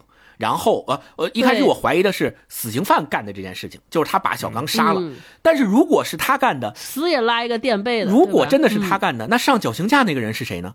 那上绞刑架那个人他死了，怎么尸体又没了呢？没了呀。啊，对呀、就很很奇怪，我就百思不得其解。然后为了掩盖这件事情，为什么要掩盖呢？是因为一旦把这个事情往上报，那我首先我的工作肯定丢了，第二个整个监狱呃今年评奖评优没戏了，对，对，所以评表优了。哎，对，然后而且整个村里面和整个监狱里面一会因为这件怪事儿而进行一个非常大的动荡，所以所以那天晚上一直侦查到，所以那天晚上在监狱里面大搜索，一直搜索到十点。我实在没办法了，我说那这样吧，大家先下班回去，但是我要求所有的狱警守口如瓶，坚决不能说说这里面任何一个字儿，谁要敢说一个字儿，我就我就弄谁，对吧？我我就发微博，不能发朋友圈。啊是的，我就威胁他们，我说 不能这样，必须要守口如瓶这件事儿。然后我打算第二天的时候再想办法看从哪入手查，但是我真的不知道从哪入手，所以回到家之后，怎么办呢？我实在想不透这个事儿，我就想起来啊，之前在酒吧里边认识的那个朋友，我就特别想见他哎，我想跟他聊聊，看看他有没有什么主意。于是我就又在，哎，那他不守口如瓶了呀？呃，你听着，后来双标了吗？这不是？呃嗯，后来我就去到了酒吧，这酒吧果然，哎，那个朋友在酒吧喝着酒啊，写写着东西呢。我就去找他，我说，哎，呃我还没开口说话呢，他就从我的这个面相上面看出来我有事儿，我遇着事儿了。他就问我说，你是不是遇到什么难事儿了？你可以跟我说说，看看我能不能帮你解决。我说你可能帮我解决不了，因为这个事儿实在太蹊跷了。我当我这个。干了这么多年工作了，第一次遇到这种事儿，真的是想不明白。他说没事儿你可以跟我说说。我说那你一定要保保密，一定要保证这件事情不跟任何人说，因为我确实现在不知道怎么回事儿。他说行，你放心吧，我肯定不跟任何人说，因为一般坏事我比较信。都坏事在，我只跟你一个人说上。他说我不是比较我不跟别人说，呃，我不是比较 信任他吗？我就一五一十的把我所今天晚上遇到的这个关于行刑这里边一切的这个经过都告诉他了。哎，结果没想到他跟我说，他说，嗯，我知道这件事情是怎么回事儿。哎，啊，我他知道这个事儿是怎么回事儿，然后我就更不相信了。我我是好魔术，我这个人。我说 我说好，今天这个节目就到这儿结束了。大家也要想知道这个故事的结尾，得下单买书了啊！老铁们，链接甩一波，走起来！嗯嗯，下半集付费了，我们对，半级付费，对，嗯，然后来后来呢，我就说你是怎么知道的？然后结果他还给我卖关子，他说你，我现在先不告诉你，你呢，现在马上带我回监狱，我要去看一看这个行刑室的情况，我要去探查一番。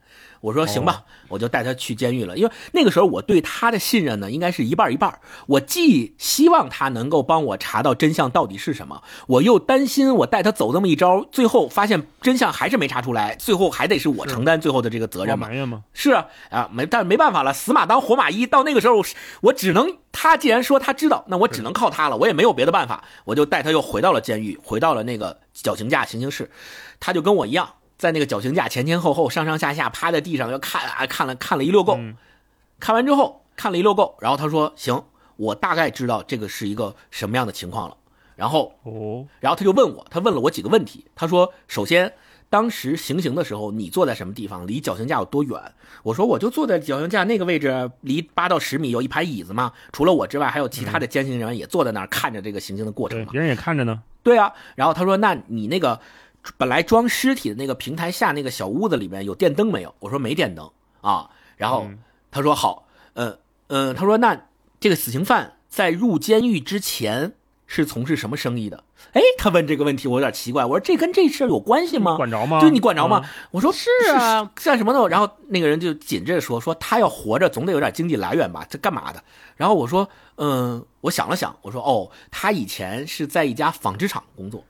然后那个、哦我那个朋友就问说哦，那据我所知，你们监狱里面应该也有一个纺织车间，就在这个死刑犯待的囚室的附近，对不对？我说对对对对对。然后他说那是不是还储存着大量的丝绸？我说对啊，有丝绸啊，因为有纺织车间嘛，肯定有丝绸嘛。啊，他就问了这几个看似不关联的问题。然后我说好，那你现在要干嘛？啊，我说行，那现在现在这个故事才开始，啊现在就是见证奇迹的时刻。嗯他说那个在平台上面啊，不是在那个装尸体的那个呃小空间里面，我们去看的时候就是空无一物嘛，除了他戴的那个头套之外，然后那小空间里面还有一个就是长条的小木头块儿，然后除了这两个东西之外，没有任何其他的东西。呃，我带着我的朋友去重新到这个行刑室里边去探查的时候，他也发现了，就是除了头套和那小木块之外，没有其他的，也没有尸体，也不知道人去哪儿。那个小小空间里面也没有电灯。后来他到刑讯室之后，他又问了我几个问题。他说，当小明把这个呃。绳子呀套在这个死刑犯头上的时候，另外一个人小刚就是已经发现他死了嘛，就是尸体已经被发现了嘛，就是死了的那个小刚狱警，他是在踏板之前抓着杀人犯的胳膊的吧？我说是啊，他抓着呢，就就是因为他抓着我才相信他不会跑嘛，不会飞嘛啊。好，对呀，这个是这个时候立的手拿把钻啊，哎，对手拿把钻。嗯，这这个时候我的朋友就说：“你来来来，你配合我一下啊，现在咱俩模模拟一下当时的情景。”你现在就是小刚，你站在他当时站的那个位置。我说行，我然后我就去了。然后他说你肯定小刚当时就站在这个位置吗？我说能肯定，肯定就站在这儿。我说那好，你告诉我，当这个底下的踏板打开的时候，他有什么动作？就是小刚有什么动作？我说没什么动作，就往后退了半步啊。然后他说那他的脸是正对着你的还是侧对着你的？我说侧对着我的呀。就是，而且不只是他，小明也是侧对着我的，两个人都是把脸扭过去的，这是规程，俩面对面，这是常规的规程，没有什么问题啊啊！后来他说行，那你还，然后他问说你还记不记得小刚的脸是朝向哪个方向的？我说那我不记得了，那黑灯瞎火的，也也不那个，也看不太清楚，我不知道。好，后来他说那这个时候。呃，小明在拨动那个踏板杠杆之后，他是不是仍然站在原地没有动？我说是没动，而且他拨动杠杆之后要读秒嘛，按照规程是读秒，比如说读一分钟以后再看那个检查尸体好没好？我说行，那个我的朋友就问说那接下来呢？我说接下来就是我跟已经跟你说过了呀，我说小明跟小刚他们两个人都趴在那个呃暗室的格子上面往里边看，就是去观察他的尸体到底怎么样。但是当他们俩发现里面是空的的时候，都告诉了我了，说是空的。啊，没有办法，就是过去了吗？看不到了，说不翼而飞了。呃，然后他说，那这个时候小刚是趴在这个敞口的哪边？是前边、后边、左边还是右边？然后我说是趴在了他的前面。我说行。然后他说，那你过来演示一下。我就把刚才说的那一套都跟他演示了一遍。好，然后我就这个时候他又问了我一个问题，说小明现在还在不在监狱？我说可能不在了，因为十点我让他们都下班了呀，就回家了呀，啊，而且告诉他们不能干向任何人透露这里边的发生的事情，是的，只能跟你说吗。对，这这个时候 我那个朋友就说好，现在你马上。带着全全副武装的狱警开着车去小明家找小明，然后我说怎么又扯上他了？他难道也是共犯吗？不可能是共犯啊！他一直是一个表现非常好的狱警啊！还是说你现在先别管那么多，你就听我的，你就赶紧带着他去去找他们家。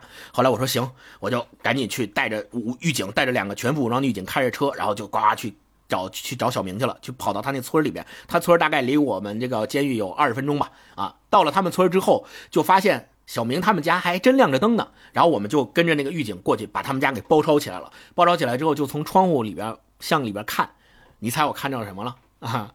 看着了有两个人，一个是小明，另外一个人手里拿着把枪指着小明的脑袋。你知道那个人是谁吗？那个人就是那个死刑犯阿瑟。哎哎，这个时候就让我看到这一幕的时候，我就疯了。我说。惊了，怎么会这样呢？啊，然后这不是死了吗？对啊，怎么怎么又回来？然后还拿枪指着小明，这他他想干什么？嗯，这个时候我的朋友就说说，咱们现在啊，冲进去把他们俩控制住，然后我再告诉你整件事情到底是怎么回事。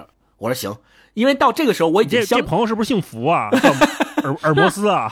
我已经 我已经完全相信了我的朋友，因为他这每一步带着我走的，最后。真的找到了这个不翼而飞的凶手，对吧？不翼而飞的死刑犯。对，后来我们就冲进去啊，成功的把那两个人控制住了，然后把这两个人都抓起来了。抓起来之后，我就说：“我说行了，你现在应该告诉我最后的这个情况是怎么回事了吧？”啊，我说你是怎么知道的这个情况的啊？好，他说行，他说我现在告诉你啊，说这个问题有点复杂。他说他是这么想的啊，说小刚的死。其实并不是在我们发现他尸体的地方死的，就不是在库房外面，而是先把他杀死，然后抛尸在库房外面的。而且这一点和死刑犯阿瑟的逃跑计划是他实施的第一步。也就是说，小刚死不死是死刑犯能否成功逃跑的先决条件。然后这个时候我就我就纳闷了，我说，哎，我说可是小刚死的时候，我们发现他死的时候。死刑犯已经逃跑了呀，都行刑完了，尸体已经不见了呀，是怎么回事呢？啊，我朋友就说，事实并非如此，是小刚在行刑之前已经被杀了，五点行刑，他是在四点到五点之间被杀的。我说不可能，啊我说怎么可能呢？我说我我看着对呀、呢我看着呢，小明、小刚还有那死刑犯仨人都在那行刑台上，我是看着他们行刑的，怎么可能嘛？然后这个时候朋友就说：“你确定你看到的那个人就是小刚吗？”他说：“首先，行刑室是被灯光照亮的，况且那个时候外面正在下着大暴雨，人的视觉是会受影响的。而且你坐的椅子和行刑台之间有八到十米的距离，所以其实你看到的是一个身高体型大致与小刚相当，但是戴着帽子让你看不清面孔的，穿着狱警制服的另一个男的。所以你没有怀疑他是不是小刚，因为你已经先入为主的认定了他就是小刚。啊，然后我说 OK，我说那你这么说也行，那你继续说，我看你符不符合逻辑，能不能往下说得下去？他说好，那然后我就问他，我说那你如果这么说的话，那我问你，那个被押上来的人是谁？或者说对呀，是假扮小刚的那个人是谁？他我我有朋友说俩人了，假扮小刚的那个人就是死刑犯阿瑟。哎，啊，我说那死刑犯那个人被押上来的那个人，执行死刑那个人又是谁呢？他说没有人，他说没有人，啊啊，他说没有人。然后，然后当时我就说，我说我说那照你这么说，昨天下午五点的时候，我们没有看到一个人被吊死吗？他说没错。对，我说那我那我们经历的都是幻觉吗？而且集体幻觉吗？他说不是不可。能啊，他说我相信啊，你们当时的确看到一个人被执行了绞刑，但是，就像你认定小刚是小刚那样，你认定那个被执行绞刑的人是阿瑟，没错吧？但是我要再次提醒你一下啊，他说当时外面下着雨，室内的灯光很暗，你们没有理由怀疑到自己看到的是假象，但是。你，我再问你一遍，你实际上看到的是什么？是只是一个戴着头套的，面被两个男人架在中间的人形，对不对？他说：“我曾经问过你，哦你有没有看到他走的时候的脚踝？有没有听过他说话的声音？就总之一句，话没，说话吗？你有没有可以证明那个人是个真人的证据？”哎，我想了一下，没有。好像还真没有，因为我问他有。有没有遗言，他没说话嘛，对吧？然后就嗯，全程他都没有说话，没搭理他吗？对，但是我又提出来一个疑问，我说，但是我看到他上楼梯的时候挣扎了一下，而且他身体往下掉的时候，他是有弹的，他是挣扎弹的，也挣扎的，有重量的。这怎么着呢？他说这很好解释，这些都是小刚和小明共同呃。那个已经不是小明了啊，是小刚和假扮小明的阿瑟，死刑犯。哎错，两个人嗯。一起做出来的假象，就是他们两个人合作，因为他们两个人拖着那个死刑犯嘛，他们是故意放慢脚步，而且是用自己的动作制造出这个人形在挣扎的假象啊。而我说哦，那如果他是个人体模型的话，他怎么会消失的无影无踪呢？就是他就算是个模型，他掉下去，他也总得有东西在啊，不可能只剩一个头套和一和一小块木头，这什么情况就没了？是死也得有尸体对呀、呀，后来是吧？我的朋友说，我并没有说他是个人体模型。我我说那他到底是啥？你别卖关子了。我说那他 不是人体模型，是个魔鬼不行吗？他说嗯，他说你记得我问过你一个问题没有？问过你死刑犯在入监狱之前是做什么生意的吗？你说他曾经在纺织厂工作，对吧？而且你说在监狱的车间里面是不是堆放着丝绸？我说是啊，你问了，而且我不知道你问这个跟这件事有什么关联吗？然后他说你发挥一下你的想象力，光滑细密的丝绸可以做成什么东西？我就想哦，人偶，可以做成气球，啊，啊，对，这个可以哦做成气球。所以哦，我的朋友就说：“嘿，你很聪明啊，就是不管文化的亏了，咱们这儿就是不管不管是用缝的方式，还是用捆的方式，用丝绸变成气球充气，做成一个大致的人形是没有什么问题的。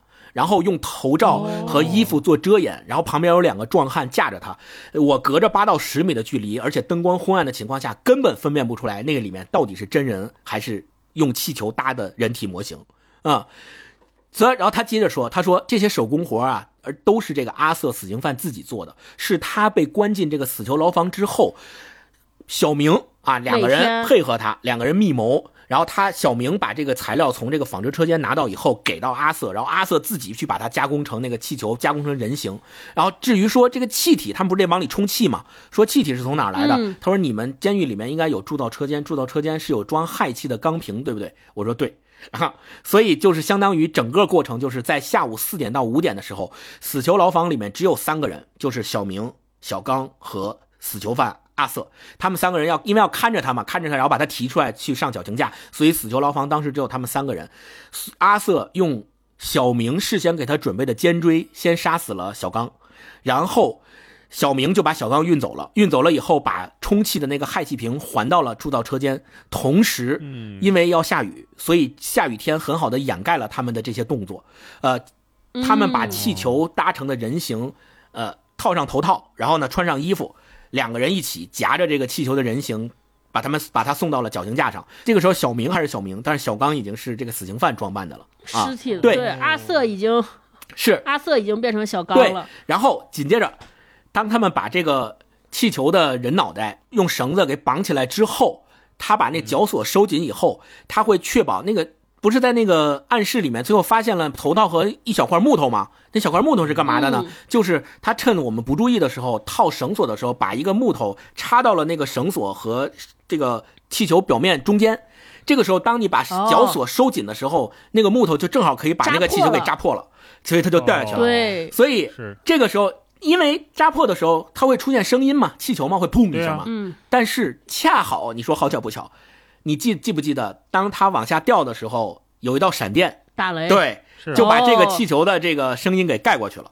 所以，哦哎，气球在他们读秒的过程当中，就尸体掉下去了，然后小明不是开始读秒吗？一二三四五，读一分钟。嗯，这个气球在底下的时候已经瘪了，所以这个时候的暗室里面，除了有一堆衣服、一双鞋和一个瘪了的气球以外，没有别的东西。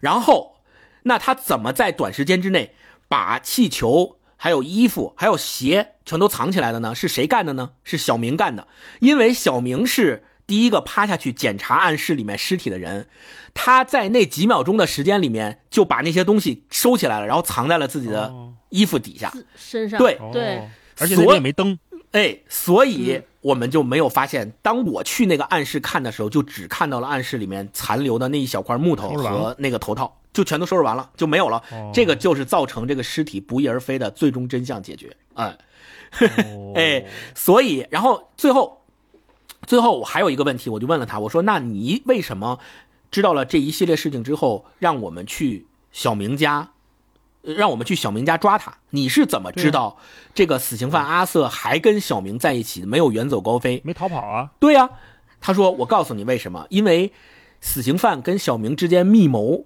他们两个人要越狱，对吧？要金蝉脱壳。是但是你要知道，这么重大的事情一旦发生了，对于一个死刑犯来说，他要断绝后患的最好的办法，哦，就是把小明也杀了。哦，对不对杀人灭口，杀人灭口，所以他一定没有跑远，他一定会想办法先把小明杀了，再远走高飞。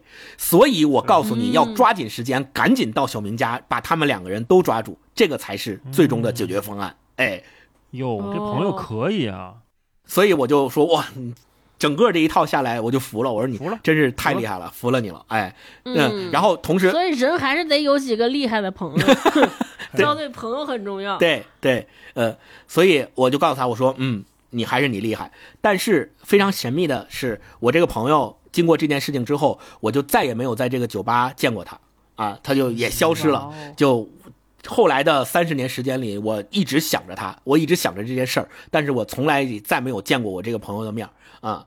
可能读完这个故事之后。你你可能会认为是不是我这个朋友也间接的参与了这一次越狱事件，对所以他知道的这么详细。哦，是的是的嗯，对，对也是一个神龙见首不见尾的人。对，这就是整个这个叫金蝉脱壳的故事啊。哎对，你说会不会是这个三个人，小明、阿瑟嗯还有这位朋友，他们三个人一起计划着越狱？嗯那阿瑟呢，然后就得提供资金啊，对吧？提供资金，那我把这个钱提供了，然后小明是负责里应外合的，外边一般还得有一个智囊，就是大脑袋，得得想想主意。嗯我这朋友可能就是策划这一切的人。嗯，那但是如果但是他他，但是他这个最终还朋友是反水，啊，对，反水了，把他俩再供出来了抓进去，那钱就是我一个人的了。啊，有可能。哦哦，有可能，有可对能。然后我把这事儿抖出来之后，你们抓走，不管怎么再说，反正我消失了，我拿着钱跑了，跑路了，否则他嗯没法解释啊。那你要是按公这么厉害，你应该来警察局当那个顾问啊，是吧？嗯嗯，是对，嗯这就是这关于这个金蝉脱壳的故事。我觉得我我自己读了这个故事，我是觉得它的情节和反转还是非常多的，而且读到中间部分的时候，你完全不知道后面的情节要往哪儿发展，你也不知道他到底是怎么跑的。对，对。嗯，是是是，平地消失。嗯，那我们接下来应该是准备的故事都比较短了，我我再讲一个短的吧。好啊然后行咱们再轮着来啊。好，我讲下面这个故事呢，叫做《龙卷风》。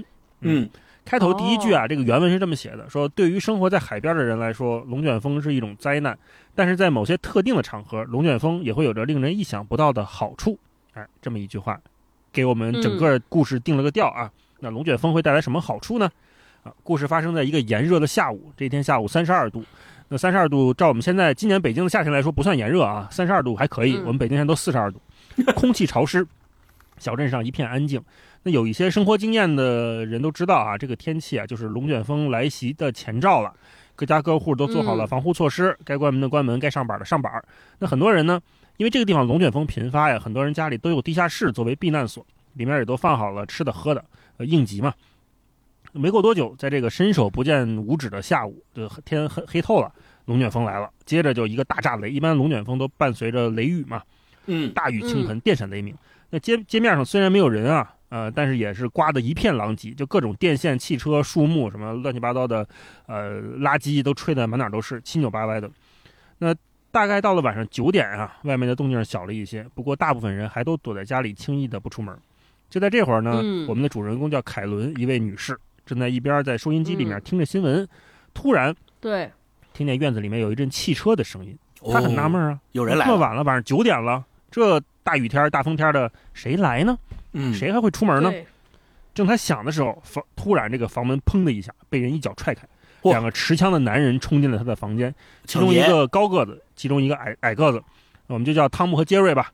高个子叫汤姆，嗯矮个叫杰瑞，嗯，还不是抢劫。汤姆拿着枪对他说啊，对着凯伦大叫，就先问他说：“别动，屋里还有没有其他人？”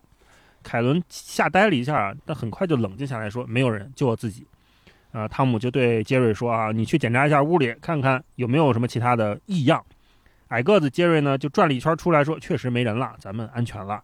嗯”高个子这时候对凯伦说：“你叫什么？”“我叫凯伦。”“家里还有什么人？他们在哪儿？”“啊，这不是我家，这是我爸妈的房子，他们外出旅行了，我来打扫卫生。那赶上龙卷风，我就被困在这里了。”汤姆又问说：“你知道我们是谁吗？”“不知道。”高个子说：“我叫汤姆，他叫杰瑞。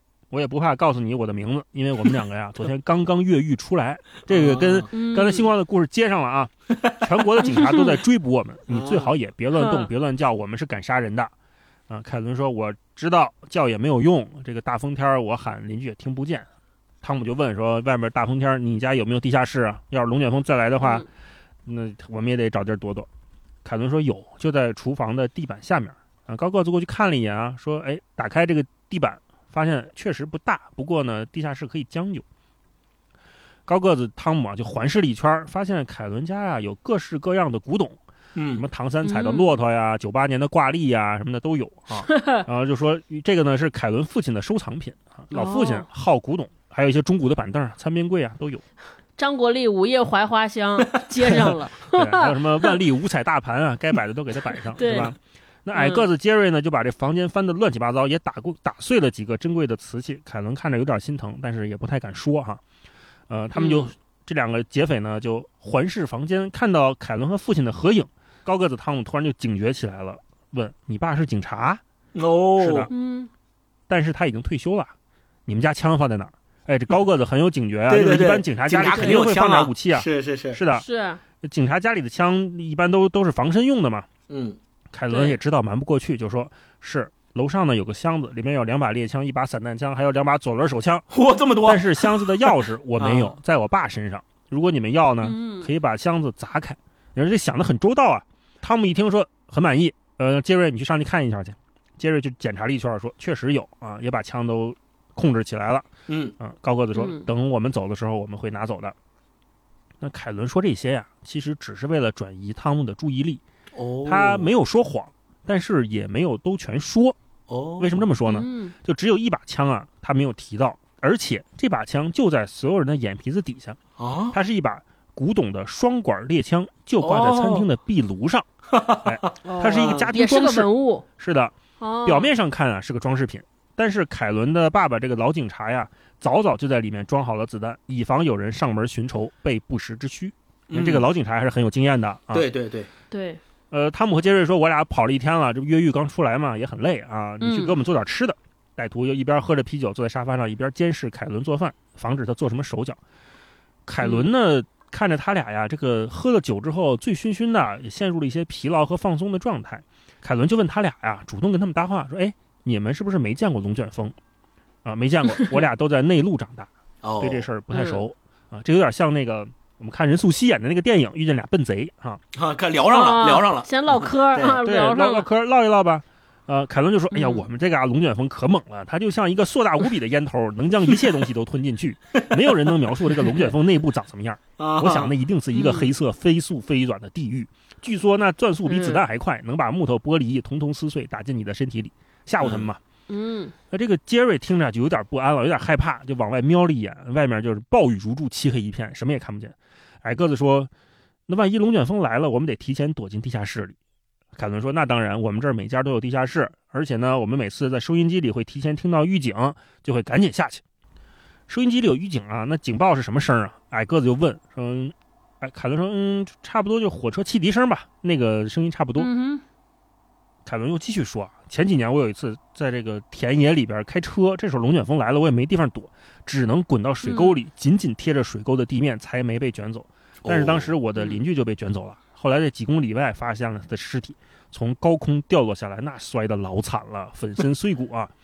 那行了，别说了。那高个子喊了一声，汤姆就说：别说了，我不想听这些，也是有点害怕。我们都知道，这个美国的房子也不是不老结实，尤其这种小的单崩的别墅都很脆弱。嗯，嗯嗯，这时候凯伦就突然安静下来，不说话了，屏气凝神的看着听着窗外，说：“等等，你们听到声音了吗？听到什么？”两个男人同时问：“是的。”这个时候，他们三个呀都听到了一种声音，开始很远，现在正在逐渐逼近，类似火车汽笛的声音。凯伦急忙站了起来，说：“不管你们了，我要先到地下室去。”说完就往厨房跑去。嗯汤姆呢，一把推倒他，和矮个子争着抢着跑到前面，紧赶慢赶的冲向地下室。凯伦转身反方向向餐厅走去。哦第二天早上呢，凯伦站在门口，医生和警察把两具尸体抬上了救护车。警察就问凯伦说：“你当时是怎么做到的呢给他杀了？”。凯伦说：“嗯我就告诉汤姆和杰瑞，这个龙卷风要来了。”那警察说：“可是昨天一整晚，自从六点以后就没刮过龙卷风啊。”没有龙卷，对，凯伦说：“是的，我知道，我也知道，每天晚上十一点都有一辆火车从我家附近驶过。”哦，故事就这么结束了。哎啊，哦，真聪明，巧妙的利用了信息差。成功的诱骗了他们两个人。是的，是的。两个笨贼，嗯，汤姆和杰瑞，你说这嗯汤姆和杰瑞，我一直想到猫和老鼠。哈哈哈这是一个比较短的故事啊，跟大家分享一下。那我们再再来一个吧。来一个，好，星光来一个。星光来一哎，个，我再来一个也是比较短的故事啊，就是叫赛车冠军。这个故事也挺有意思的，就是哦呃，我们都知道，呃，现在也有很多人就穷，尤其是穷游的时候，特别喜欢在路边搭车嘛。比如说在路边伸个大拇指，也就是国际通行的手势。然后如果有车愿意好心停下来拉你，他就会停下来说你到哪儿啊？顺不顺路啊？顺路就可以把你搭上，然后去去下一个目的地嘛。那往往在这种时候，如果你是一个开车的人，当你遇到路边伸着大拇指要搭车的人的时候，你的心情是什么样子的？一定是有两种，一般，呃，一般来说一定有两种心情，一种是可能害怕，就万一遇上个坏人怎么办？比如他是个歹徒。哎，他上来要抢劫我，然后他假装是搭车的，上来之后我被抢劫了怎么办？另外一种呢，就觉得你看人也挺可怜的，荒郊野岭的也没有车，呃，搭能搭一段是一段，帮一把，可能帮一把呗。对，也是善良嘛，就是一般会这么想。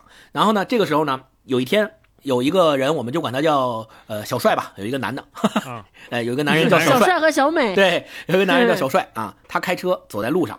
啊，这个时候呢，他也跟我们一样，就是有这两种不一样的这个心理状态，有时候又怕被人抢劫，又想就是帮别人一把。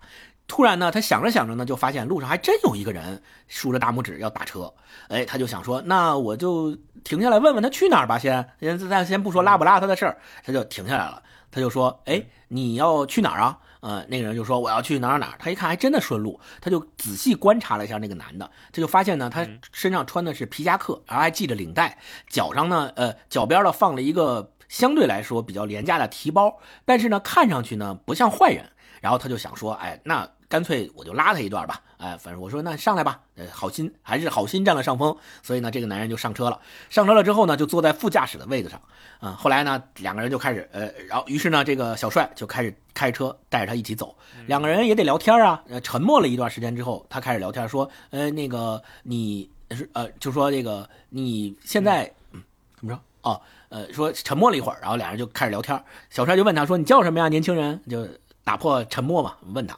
然后这个上车的这个上车的这个人就说：“我叫麦克啊，说我已经二十五岁了，并不年轻了。”然后他就讲说：“嗨，对于我这个年龄人来说，二十五岁还很年轻啊。”两个人就开始就有一搭没一搭的开始搭话，想要熟悉起来嘛啊。然后他就又问他说：“哎，麦克，说实话，我挺乐意帮你的，但是你知道吗？在高速路上啊，这种搭顺风车的行为实际上是违法的。”这个时候，麦克就有点小紧张，哎，就扭动了几下在座位上，然后就说：“那你现在是要把我送到警察那儿去吗？”然后，然后我说：“哎，不会不会，说这我只是提醒你一下，说想当年在我年轻的时候呢，我也经常这么干，也有好心的司机会停下来搭我一阵儿。说那个时代呢，人人都相互信任，是一个比较充满人情味的时代，不像现在，是吧？你看着谁都像坏人啊，以前不不是这样的啊。”然后这个时候麦克就说了：“说是说我从傍晚的时候就站在那儿等，结果等了这么长时间，都一直没有一辆车愿意停下来搭我，直到你这个车来了，你这么好心才愿意来搭我。”我说：“嗨，行吧。”然后往前继续开，大约过了十几分钟以后，就开到了一个镇。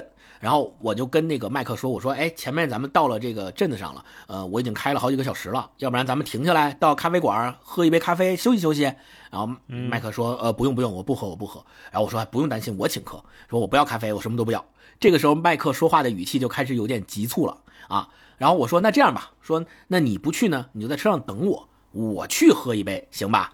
然后这个时候麦克 麦克显然就着急了。于是他就把手伸进了夹克的口袋里。当时我想的，我还没想到他想干嘛。我当时以为是想他想掏钱包给我点零钱，对吧？让我去请我去喝咖啡，请我喝酒。对，结果，呃，麦克，结果结果没想到他突然声音就变得非常的严厉，说：“你把车直接开过这个镇子，不许在这停。”然后当时我心里就有点不痛快，我说：“那这是我的车，我想在哪停就在哪停。”然后我这个时候眼角瞥了他一眼，害怕呢。对，就害怕了，就发现他已经从他的夹克里掏出一把手枪对着我，然后紧接着他就说：“哼，现在是我说了算。”这麦克就说：“现在是我说了算，你就得听我的，不许停，你赶紧直接开过这个镇子。”然后我说：“好吧，好吧，因为他已经拿枪指着我了，我就坚信我今天倒霉遇上了一个。”抢劫要抢劫我的人啊，然后我就开车，我就没有停，直接开了开过了这个镇子。这个时候，他就还拿枪一直指着我说：“你好好开，不许耍滑头啊！”啊，然后说你老老实实的，速度不能太快，也不能太慢，因为速度太快太慢了都有可能被监测监测到嘛，就会有问题嘛，对吧？这个时候我们就就开开开，我也不敢跟他说什么话，嗯，但是呢，开着开着就公路呢，其实越来越窄的，从两车道变单车道了。这个时候我就说，我说我必须放慢速度，因为道实在太窄了。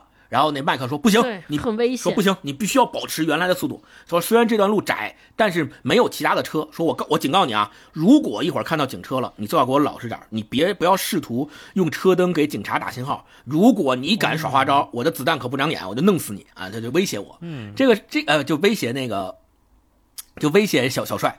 这个时候呢，小帅就说，小帅就问说，那我们要一直这么开，开到哪儿？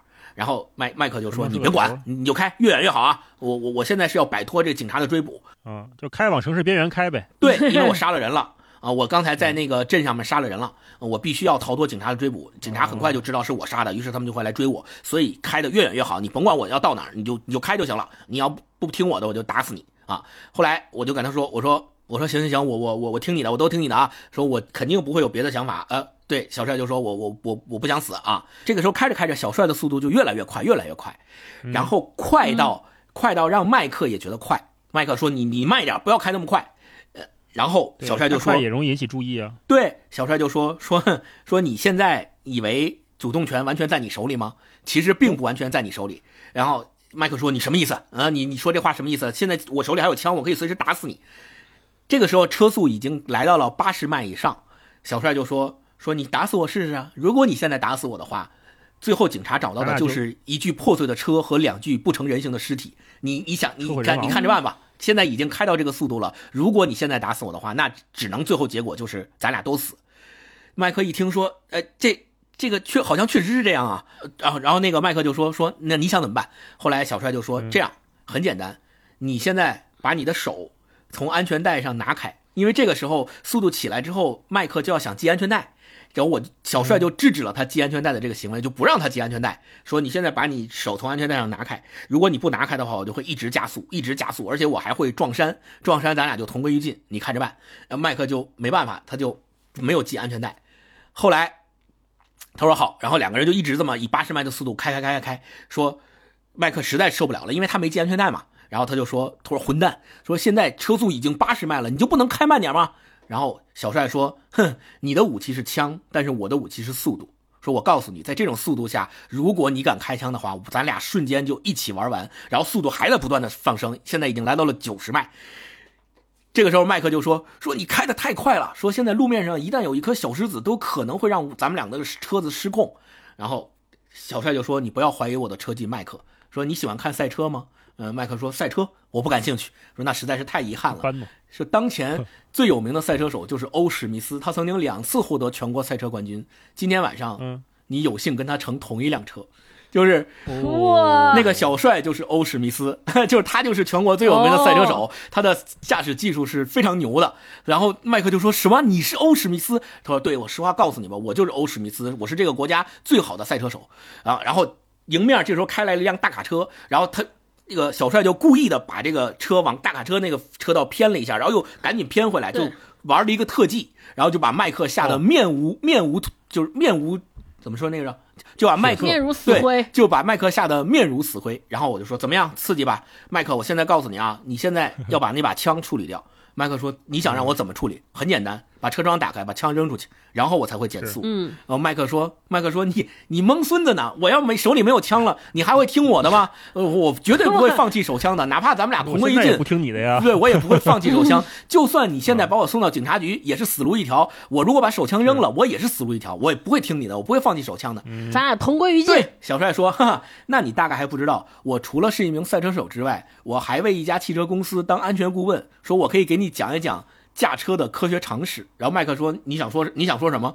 然后小帅就开始给他讲说，在汽车的碰撞试验里面，如果汽车以每小时五十迈的速度撞向一堵墙，在撞车的那一瞬间，它的前面板就会被压成一团金属，然后在撞车的第二秒，前盖就会撞粉碎，然后挡风玻璃也会碎成无数的碎片，最后坐在副驾驶座上的那个人就会因为这个情况，浑身就像被炸弹炸碎了一样。碎片会扎到他的尸体上，而且他的尸体不仅会面目全非，很有可能出了这个车祸之后都没有人能认出来他是谁。这股巨大的力量足以让这个人的双腿整个折断，就整体的就会会被折断。麦克就害怕了，麦克就说：“你你给我闭嘴，老东西！” 然后这个时候小帅还继续讲，说：“我还没讲完，你还继续听我说哈。说我会告诉你。”在这种情况下，你究竟是如何走向死亡的？说在撞车的第三秒，巨大的惯性会将你的上身向前推，而你的腿部会被汽车的仪器板挡住，结果就是你的膝盖将被彻底捣碎。然后在第四秒和第五秒的时候，汽车的惯性会继续将你往前推，你的头会以每小时三十五公里的速度撞在仪器板上，瞬间被撞碎，脑浆四溅。到了第六秒的时候，猛烈的撞击结束了，咱们汽车的车身就会被拧成麻花状，你的身体也会被扭曲变形。的钢板碾碎，不过你不会感到疼痛，因为那个时候你已经死了。然后说，对了，我还要强调一点的是，刚才说的情形是在每小时五十迈的速度发生的，咱们现在的速度已经接近每小时九十迈了，所以你看着办啊。然后麦克就说：“难道你亲眼看到过这样的一幕吗？”他说：“我当然看到过，我是汽车安全公司的这个安全顾问嘛，那种情景在试验中随处可见，真是惨不忍睹啊。” 然后说好，说那。说，然后那个麦克就还不死心，说：“虽然你的讲述一度让我害怕，但是我不相信你会故意撞车。你也怕死，对不对？如果咱俩一起撞车，不仅我死，你也会死。照这个速度开下去，汽油迟早都会耗光的，到时候你还得停下来啊。”小帅说：“你别忘了啊，我可是个赛车冠军，我是欧史密斯，我对汽车了如指掌。你知道我为什么不让你系安全带吗？” 然后对，这麦克就说：“为什么？说。”假如我现在朝某个东西，比如一块界碑撞上去的话，安全带可以救我，但是它救不了你。巨大的惯性会让你的身体从挡风玻璃冲出去，到时候你摔到车外，你的尸体就会摔得支离破碎。我会捡一条命，而你必死无疑。这个时候，麦克听到了之后，下意识的就还想去安系安全带。系安全带，对我就又阻止他，我说你别动，你动我就继续加速，你看着办。然后麦克没办法说，那你说怎么办？就屈服了。呃，小帅就说好，你现在。把你的枪从窗户扔出去，哎，后来麦克没办法了，说狠狠地骂了一声，打开车窗把手枪扔出去了。然后我在反光镜里面，小帅看到他的手枪落在地上，擦出了一丝火花之后，他松了一口气，然后慢慢慢慢慢慢慢把他的车速降低到了每小时六十迈。这个时候他才发现他手里面全是汗。然后过了一会儿，哦汽车就手里也都是汗。过了一会儿，汽车就开到了这个下一个小镇，他就发现不远处停着一辆警车，然后警灯在不断的闪，是警察在夜间巡逻。这个时候，小帅就把车开到了警车旁边，然后让警察把麦克给抓起来了。制服对，就束手啊就擒。当这个警察给麦克戴上手铐的时候，他还不服气呢。他说：“欧史密斯，说我真是倒了八辈子霉了，他妈怎么今天搭上了你的车？说可是记住你了，对你看起来一点也不像个赛车冠军。然后那个小帅就说，我赛车其实不需要很强壮的身体，只要反应敏捷就可以了。然后麦克还不服，说如果我今天没有遇上你，如果你不是一个赛车手的话，而遇到的是其他人，我肯定不会被警察抓到，警察永远也不会找到我，也不会找到你。就是说，他的意思就是不会找到我，就是我到最后会把那个人杀掉，然后我也逃了，那个人也死了，咱们俩都不会被找到。对啊，后来警察把麦克抓起来，关到警车后面之后，然后就来找小帅，问他说：“先生，说他刚才是叫你欧史密斯吗？说我在电视上，那个欧史密斯是全国赛车冠军嘛，我在电视上见过他，但是你不是他呀。”然后，对，然后小帅就说：“嗯，我不是，说我我我的真实名字叫约翰森，我是一家小书店的老板，不是赛车冠军。说我这次去哇是为了去水牛镇看我的女儿和外孙，说我为我的外孙带了一件礼物，是一本书。今天我之所以能避免被这个麦克杀掉，多亏是因为了那本书。然后他就从口袋里掏出了一本书，那本书叫《驾驶安全须知》，作者是欧史密斯。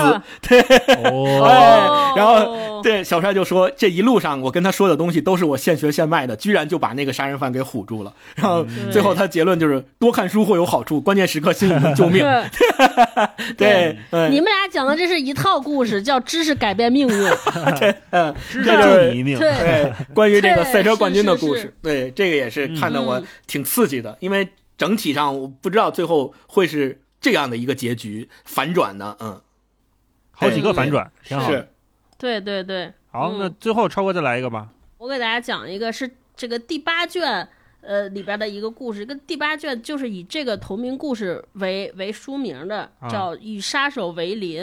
哦，对我讲给大家讲这个故事，这个故事其实就是有两幕，就它整个我觉得要拍成电影，应该就是盖里奇的那种风格，哦，就是前面是一一一连串，最后给大家揭秘还原。对，所以它我就我给大家讲两个场景，就大概是分两个画面。就第一个画面呢是在一个富人区的别墅里边。这富人区住的都是这种上流阶层，收入很好，每个人都住着大 house。然后今天就是第一个画面发生在这个呃也一个房产中介家里，这个房产中介叫吉米，叫吉米。然后今年五十多岁了，跟他媳妇儿正在吃早餐，这跟他太太正吃早餐。吃早餐的时候，他们就是外国人吃饭都会有看信的习惯嘛。对，看报纸然后他，媳妇儿就嗯打开一封信，对，说这封信发现没有邮寄没有邮寄人的姓名，只有收件人的姓名。哦，然后就他媳妇说：“哦，这是什么信？是不是什么催信用卡账单呢？还是乱七八糟？还是广告传单？”说：“哎，我就打开看看吧，准备给他揉了。”就一打开之后，他媳妇就发生了尖叫，说：“啊！”然后他那个吉米就说：“这是多大的事儿，大惊小怪，写啥给你吓成这样？都是吃饭呢，对吧？给吓的。”对。然后他说：“吉米说，他媳妇儿就说：‘你快看看。’然后吉米拿过来信，哇，他自己看完这个信之后，也出后背出了一身冷汗。这个信的题目。”就是信就写了，就是有三张纸构成。第一张纸上就是写了一个大纸条，说你们能忍受这样一个畜生在你们身边生活吗？就这么一句话。然后接下来呢 是。对，接下来是几几几一份这个两份复印的这个简报，就报纸的复印报纸复复印报纸的这个纸上面写说，啊，这个报纸上记载一则新闻，这个报纸呢报道了说，这个一个警方逮捕了一名男子，这个男子嗯现在四十九岁，他的罪名是说这个男子与黑社会往来，警方有一各种证据就能怀疑他。是给这个这个男的是给职业杀手做这个中介，对，嗯然后如果有人要杀人的话呢，就给这个人付钱，这个人就负责联系杀手，对对对。他他也是个就是杀杀手的经纪人，就大概是这样。他说这个、这个这个人这个杀手叫叫哈，就是哈利这个杀手的中介叫哈利，嗯说这个哈利当时被捕的时候呢，是和一个叫珍妮的年轻女子住在湖滨公寓，然后假。然后警方把他们俩抓了之后一通审问，发现说啊，曾经他警警方就怀疑，呃，说这个有九件凶杀案和这两个夫妇有关系啊，有一些是这有一些人是被当场谋杀的，有一些是伪装成什么交交通事故啊或者什么意外身亡的，对，然后那个珍妮和他们和哈利夫妇就被抓起来，结果呢，两个人找了大律师，打赢了官司，就被放了啊。现在，但是然后那个警方说我们也没办法，可是现在这个人啊。就就然后这个两这个吉米和他媳妇儿一看说，我看这个照片有点眼熟啊，说这谁呢？哦，正是他们隔壁的邻居啊。说这个隔壁的邻居一看这照片上这个，说这个哎，正好是我们隔壁邻居，我们隔壁邻居的太太。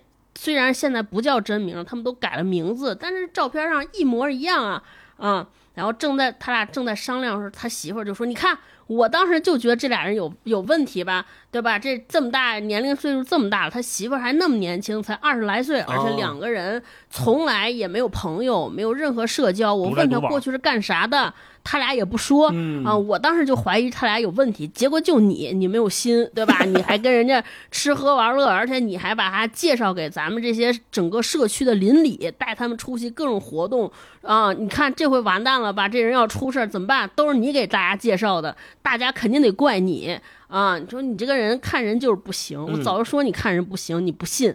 然后她她老公就说，吉米就说你跟我说都啥时候扯这些有什么用？说咱们想想怎么办？是跟警警方告发他吗？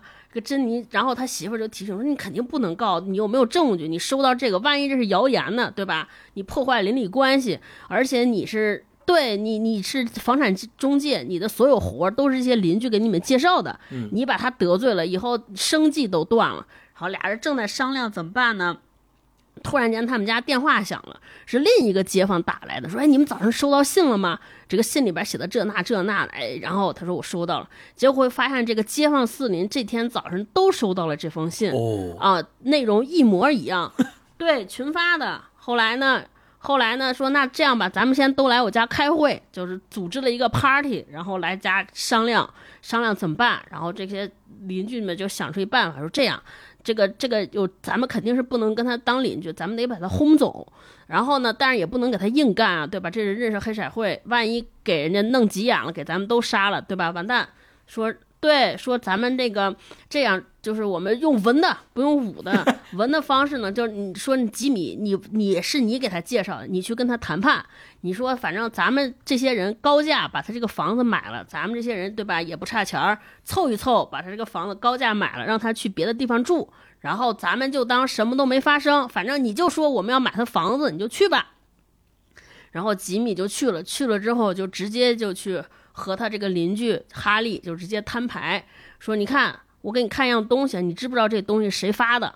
然后海里看完之后就非常暴怒，说：“我靠，这谁谁谁发的？说这些人为什么不肯放过我？就这些警察，他们太无能了，他们根本没有证据证明，然后每次就老诬陷我和我太太。我跟我太太就已经换了好几个地方了，而且我们已经决定金盆洗手了，谁还不能过去有点事儿呢？哦对吧？而且我们什么也没干，我们就是介绍一下别人，我们也没有参与。我跟你，咱俩都是干中介的，对吧？我只负责这中介撮合能一样吗？哈，我只负责撮合，而且我们已经洗心革面了。我们每次换到一个地方，这些警察们就是都用这种方式把我们驱赶出去。我们现在已经换了好几个地方，不行，这个地方是这个房子是我们重金装修的，这么贵重，不可能再搬了。我绝对不跟他们妥协了。他们要是有证据就来抓我啊！你有本事就告我，把我们俩抓进去。但我不可能再这样走了。哦，然后吉米就劝他说：“你看，你这个就就你没必要，对吧？都都这么多年了，没必要。而且，对，而且就是我们已经商量，你这个房价呢，我们高价给你买了，你就拿这些钱，你再你不行出国换一个国家生活，对，没必要，对吧？干嘛呢？这么大岁数了，是吧？”然后就就各种就聊聊的过程当中，吉米也开始好奇，说：“哎，你真的是这个中介吗？你真的是干这个干这个联系？真有这资源吗怎么干？对，你们是怎么弄的呀？嗯对吧？然后有没有什么说都是什么人联系你呀？你真能联系上杀手吗？对，然后这个 对，然后就哈利就给他讲说，嗯，这些说这些呢，都都对，说每个人都有点麻烦，都需要我处理。他说，你看，我给你举个例子，说有一天有一人找我，他说他就觉得他媳妇儿不行，对吧？又他媳妇儿就是脾气又性格又不好，而且那个俩人早就关系有实有名无实了。我想跟他离婚，但是那个人的妻子呢，还要说这离婚之后还要把他的财产都分去一半儿，这男的就特别受不了，说凭什么我挣了这么多钱，对吧？我要把我所有的钱平白无故给你，所以他他他们就联系我，我给他联系了个人，就把他媳媳妇儿解决掉了。那个这个时候，这个房产中介吉米也没说话，就记在心里边，说你真的有这个资源吗？那那你这弄做一票多少钱啊？然后他说，哎呀，不知道。对，他说我好多年都没有干了，我现在还不知道能不能联系上他们。嗯所以我以前杀一个人可能就收一一一万到一万二吧，反正我收这么多钱。至于怎么分呢？最后再就是最后我先联系完之后，有一呃你你给我这个钱，然后我联系那个杀手，杀手你们俩就私下谈，我也不想管这些事儿，对吧？这样我知道的也少，其他人都放心。哦，吉米就说，然后这个这个哈利就说说，而且我现在这么多年没干了，不知道还能不能联系上他们，所以现在那个要要有人找我，估计也用不了这么多钱了啊。那个，然后就把这个话放这儿了。放这儿之后呢，这个事儿就完了。然后过了几天，这些邻居们凑钱高价把这个哈利的房子买了、嗯啊，就弄完协议了，弄完协议了。好，就是哈利就准备搬家收拾走了，然后就在在另一个地方生活了。这个这个好，然后这是第一幕完了，第二幕镜头一转，转到了哈利新的这个别墅里边。哈利的媳妇儿就跟他说：“我靠，老公你可太聪明了，你你怎么想到这个好主意的呀？说这个怎么是想到让这些邻居们不仅花高价买了我们的房子，而且还收到了这么多订单，嗯，对吧？收了好几万、好几个杀人的订单，你真的有资源？你认识这些人吗？这个。”这哈利说：“嗨，我哪认识人？我什么都不认识，我就给他们讲了个故事而已。谁让谁知道他们都信了？说这些人，我也没想到这些体面的人身，这些体面的人看上去挺好，背后这么多脏事儿。嗯，然后就说：你看，我收到了五个订单，两个要杀老板，三个要杀媳妇儿。哦，然后那个他媳妇说：那怎么办啊？说他会不会告咱们？他说：嗨，告什么？这些人都是不可告人的秘密，就是我们骗了他，他也没法去起诉。反正他们俩就是这样过上了，就是衣食无就是过上了特别好的衣食无忧的生活。对，就是一个啊骗子的故事啊、哦我觉得等于说这个还一开始这些信都是这男的给自己就对自己写的，嗯。嗯自己散去了，他是对自己写自己散，自导自演发发，然后给这个传了虚假信息，因为他知道吉米就是邻居当中这个房产中介嘛，就是邻居里边的快嘴，广撒网。然后他说：“广结缘我跟你说，我跟 对我跟这个人说的消息，肯定大家都知道。但是我万万没想到，这些人，我以为生活都挺好，一个个看的人模狗样的，下家庭幸福美满。没想到，你看看他们这么肮脏。